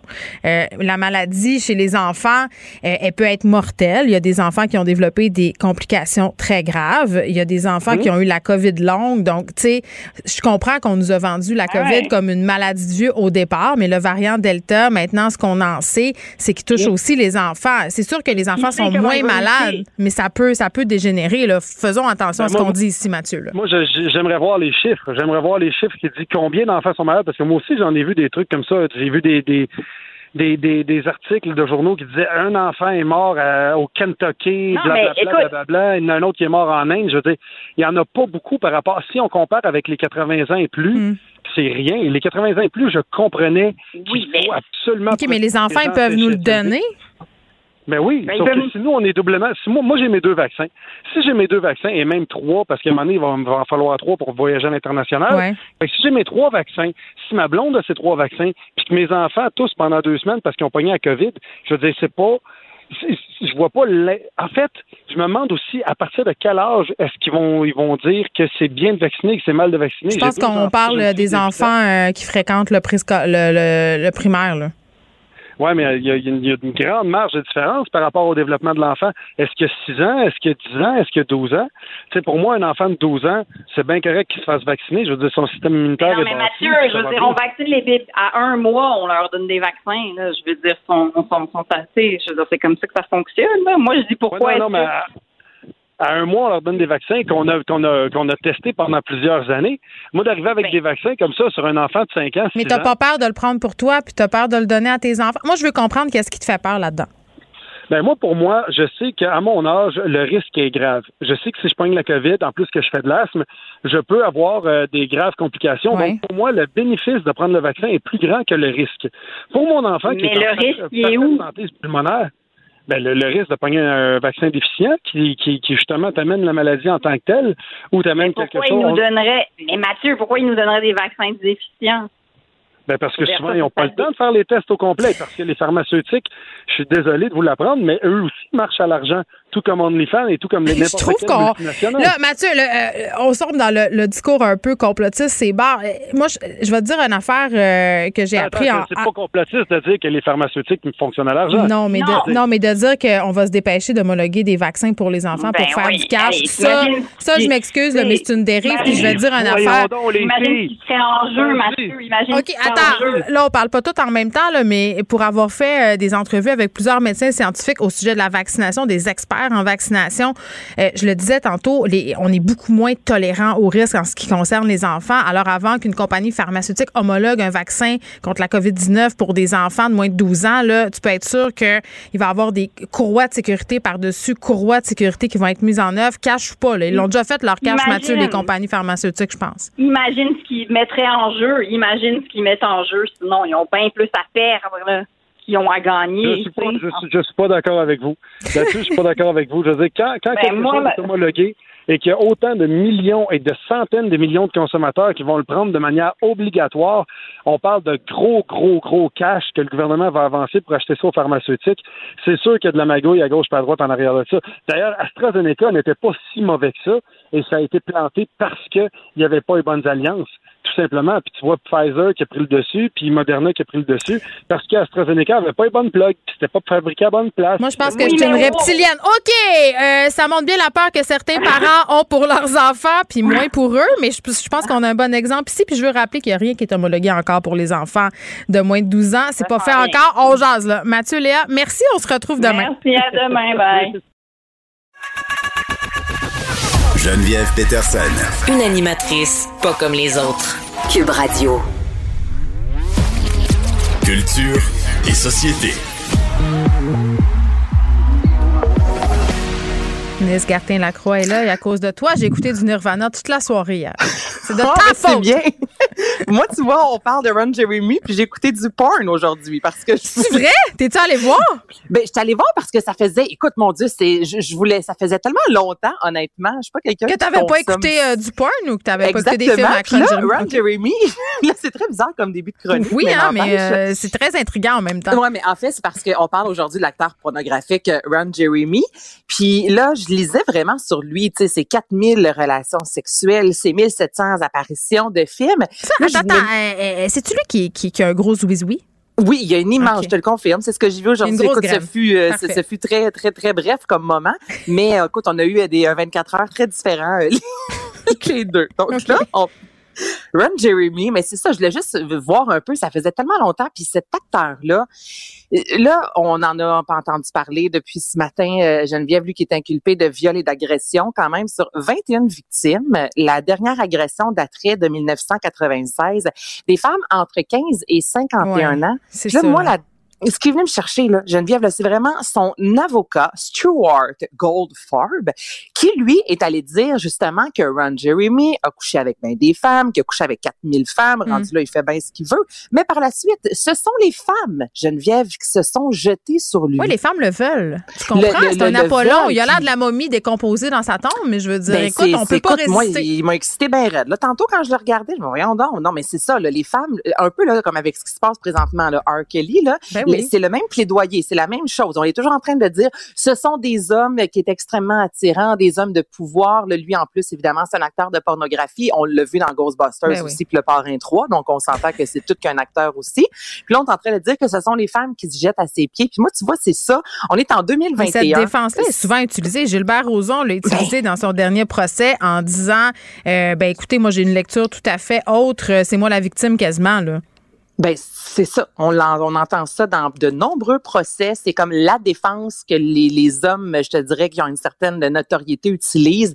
Mais ça, là, il y a, y a un bout à tout. Là. Tu comprends, Mané, là, de dire que ce sont les femmes, puis que c'est toi, moi, les pauvres connes qui se jettent euh, aux pieds des hommes, puis que toutes les femmes méritent Ben là, ça. c'est surtout qu'il y en a me chercher, 21 tu sais. victimes là, je veux dire, c'est pas comme si c'était tout appelé pour faire un complot contre Ron Jeremy là. Non, puis c'est ça, faut faire attention. Je comprends tant aussi longtemps qu'il est pas derrière les barreaux, mais que ce soit Ron Jeremy, que ce soit justement Présomption euh, d'innocence. Kelly, tu sais, présomption d'innocence. Mais en même temps, quand on commence à parler de dizaines de femmes, c'est ça aussi R. Kelly. Je il- oui, je, je veux bien dire, ça se peut que le gars il y a un complot contre lui, mais quelles sont les chances? Tu sais, quand on est rendu, comme tu dis, des dizaines de femmes, puis que ce sont quatre premières qui ont décidé de briser le silence en 2020, puis là par la suite, il y en a plein d'autres qui ont embarqué, disant, hey, on n'est pas les seuls à avoir vécu ça. Euh, à Mané, euh, je suis désolée, là, mais le, le problème vient pas nécessairement des femmes. Moi, je considère que le problème vient de lui. Donc, je lui souhaite si euh, de- de- d'être derrière les barreaux le plus longtemps possible, si vraiment c'est c'est deep ça vient me throaté. chercher. On lui souhaite d'être deep throaté si jamais il Ah. coupable. C'était pas fin, ça, en tout cas. Bon. Je retire pas, je retire nécessairement pas mes paroles. OK, on se parle de Kanye West qui continue à éblouir la planète entière avec euh, ses demandes bizarres, mais en même temps. Oh, on écoute une petite tourne, OK? Ben, on met ça en petite trame de fond pour situer les gens. Puis là, Kanye West, qui veut changer son nom, c'est déjà en 2018 qu'il avait demandé, euh, Geneviève, qu'on l'appelle Yé, donc Y-E, donc il n'y aura pas euh, de, de deuxième nom, il n'y aura pas de nom de famille. Mais est dans le des- sens de. de Dans le sens de la Bible, je Ah, ah, suis, je suis oui. Oui, il y, a des petits, il y a des petits délires de grandeur. Hein. Il y a des- Euh, Kanye West est un peu mégalomaniaque, c'est barre. C'est pas, il voulait pas se présenter aussi à la présidence américaine. Oui, ah ben absolument. Il s'est présenté. Finalement, ça n'a pas vraiment Ouais. fonctionné. Mais oui, il a voulu devenir euh, président américain. Mais là, moi, je regardais ça, Geneviève, là, puis je me disais, c'est quoi les tripes? Euh, Je peux comprendre certaines personnes qui changent de nom dans la vie, mais à Mané, là, Kanye, OK, on va t'appeler. Là, après ça, je pensais à Puff Daddy. Là, là, je suis allée lire tantôt, là, Geneviève, le Puff Daddy a été P. Diddy, a été Dirty, euh, Diddy, Dirty, Money. Après ça, Sean Combs. Là, Mais moi, je suis mêlée. Je suis mêlée. Là. Puff Daddy, il se- je pense qu'il se rappelle Puff Daddy en ce moment, comme dans une espèce de comeback. Non, mais tu- je, je suis plus là. Puis au Québec, on a quand même eu Jean Leloup, Jean Leclerc, le roi Pompon, Pablo Louise, euh, Massou Al-Rachid. C'est juste que... Ah, puis je que, que ah, j'ai- euh, Jean Leloup s'est appelé tous ces noms-là? On dirait que j'ai arrêté à Jean Leclerc. Non, le roi Pompon, à un certain moment, après que ce soit Mais enlevé qu'est-ce la qui motive ça? Pablo Ruiz, ça, c'était un explorateur, entre autres, et Massoud Al-Rachid, c'était un auteur. Donc là, je- tout dépend euh, les euh, tout dépend les sphères. On dirait on change de prénom, on change de nom. Mais tu sais, ça devient mélangeant. Écoute, si Kanye veut se faire appeler Yé, ben tant mieux pour lui, mais je trouve... euh, mais attends, Au niveau de la Bible. euh, Puis là, on, on a ri, mais là, je ris plus. Là, ça, ça peut cacher aussi un certain trouble, puis un certain rapport malsain à la célébrité. Puis tu sais, tu me dis, Jean Leloup a, a simulé son suicide sur scène. Tu tu peux dire qu'ils sont tannés, puis ils veulent changer de peau, être quelqu'un d'autre. Kanye West, je pense que c'est un secret pour personne qui a des problèmes de santé mentale. là. Mais Ce non, serait d'ailleurs l'une euh, des. Mais oui, puis ce serait l'une des raisons euh, bon, qui explique son divorce avec Kim Kardashian. Mais, mais tu sais, on rit de ça, mais, mais moi, j'ai tendance à à trouver ça un peu triste. Mais il y a un côté très triste en même temps s'il veut changer son nom parce que le gars aime la religion. Tu sais, au Grammy Awards l'an Attends, passé, il y avait encore- pas euh, comment il s'appelait euh, c'est pas le chanteur qui est devenu ah, j'ai oublié là, je dis je dis Ah, là, rien. tu parles de 50 Cent. Euh, il y a 50 Cent, mais il y a un chanteur très populaire. Voyons, j'ai un blanc de mémoire, mon Dieu, c'est mon ACV. Ça y Ouais, est, là, je lève mon bras dans les airs, je touche ma bouche. Dwayne Johnson, tu sais, là, il y avait The Rock et Dwayne Johnson. Là, on fait la part des choses.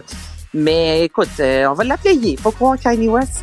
Ben, j'en dirais que moi, ça me tentera pas. Mais c'est pas Sting qui avait changé de nom. Parce que là, je- moi, ça me choque quand j'oublie des noms en ondes. Personne m'aide, là, en régie, à retrouver le nom de cette personne qui est devenue musulmane puis qui a changé de nom. Ah, là, tu parles de Cat Steven. Oui, merci. Bon, Islam mon Dieu, devenu- Seigneur, euh, inculte, inculte sort de ce corps. mais mais c'est ça. Donc, Kanye West qui va probablement devenir rien. Qu'est-ce que tu veux de tout pour faire un monde? Anaïs, merci beaucoup. Hey, On se salut, retrouve euh, demain. Merci euh, à l'équipe de recherche Frédéric Mockel, Maud Boutet, Luc Fortin. Merci à Maxime Lacasse à la mise en onde. Merci à vous, les auditeurs. À demain.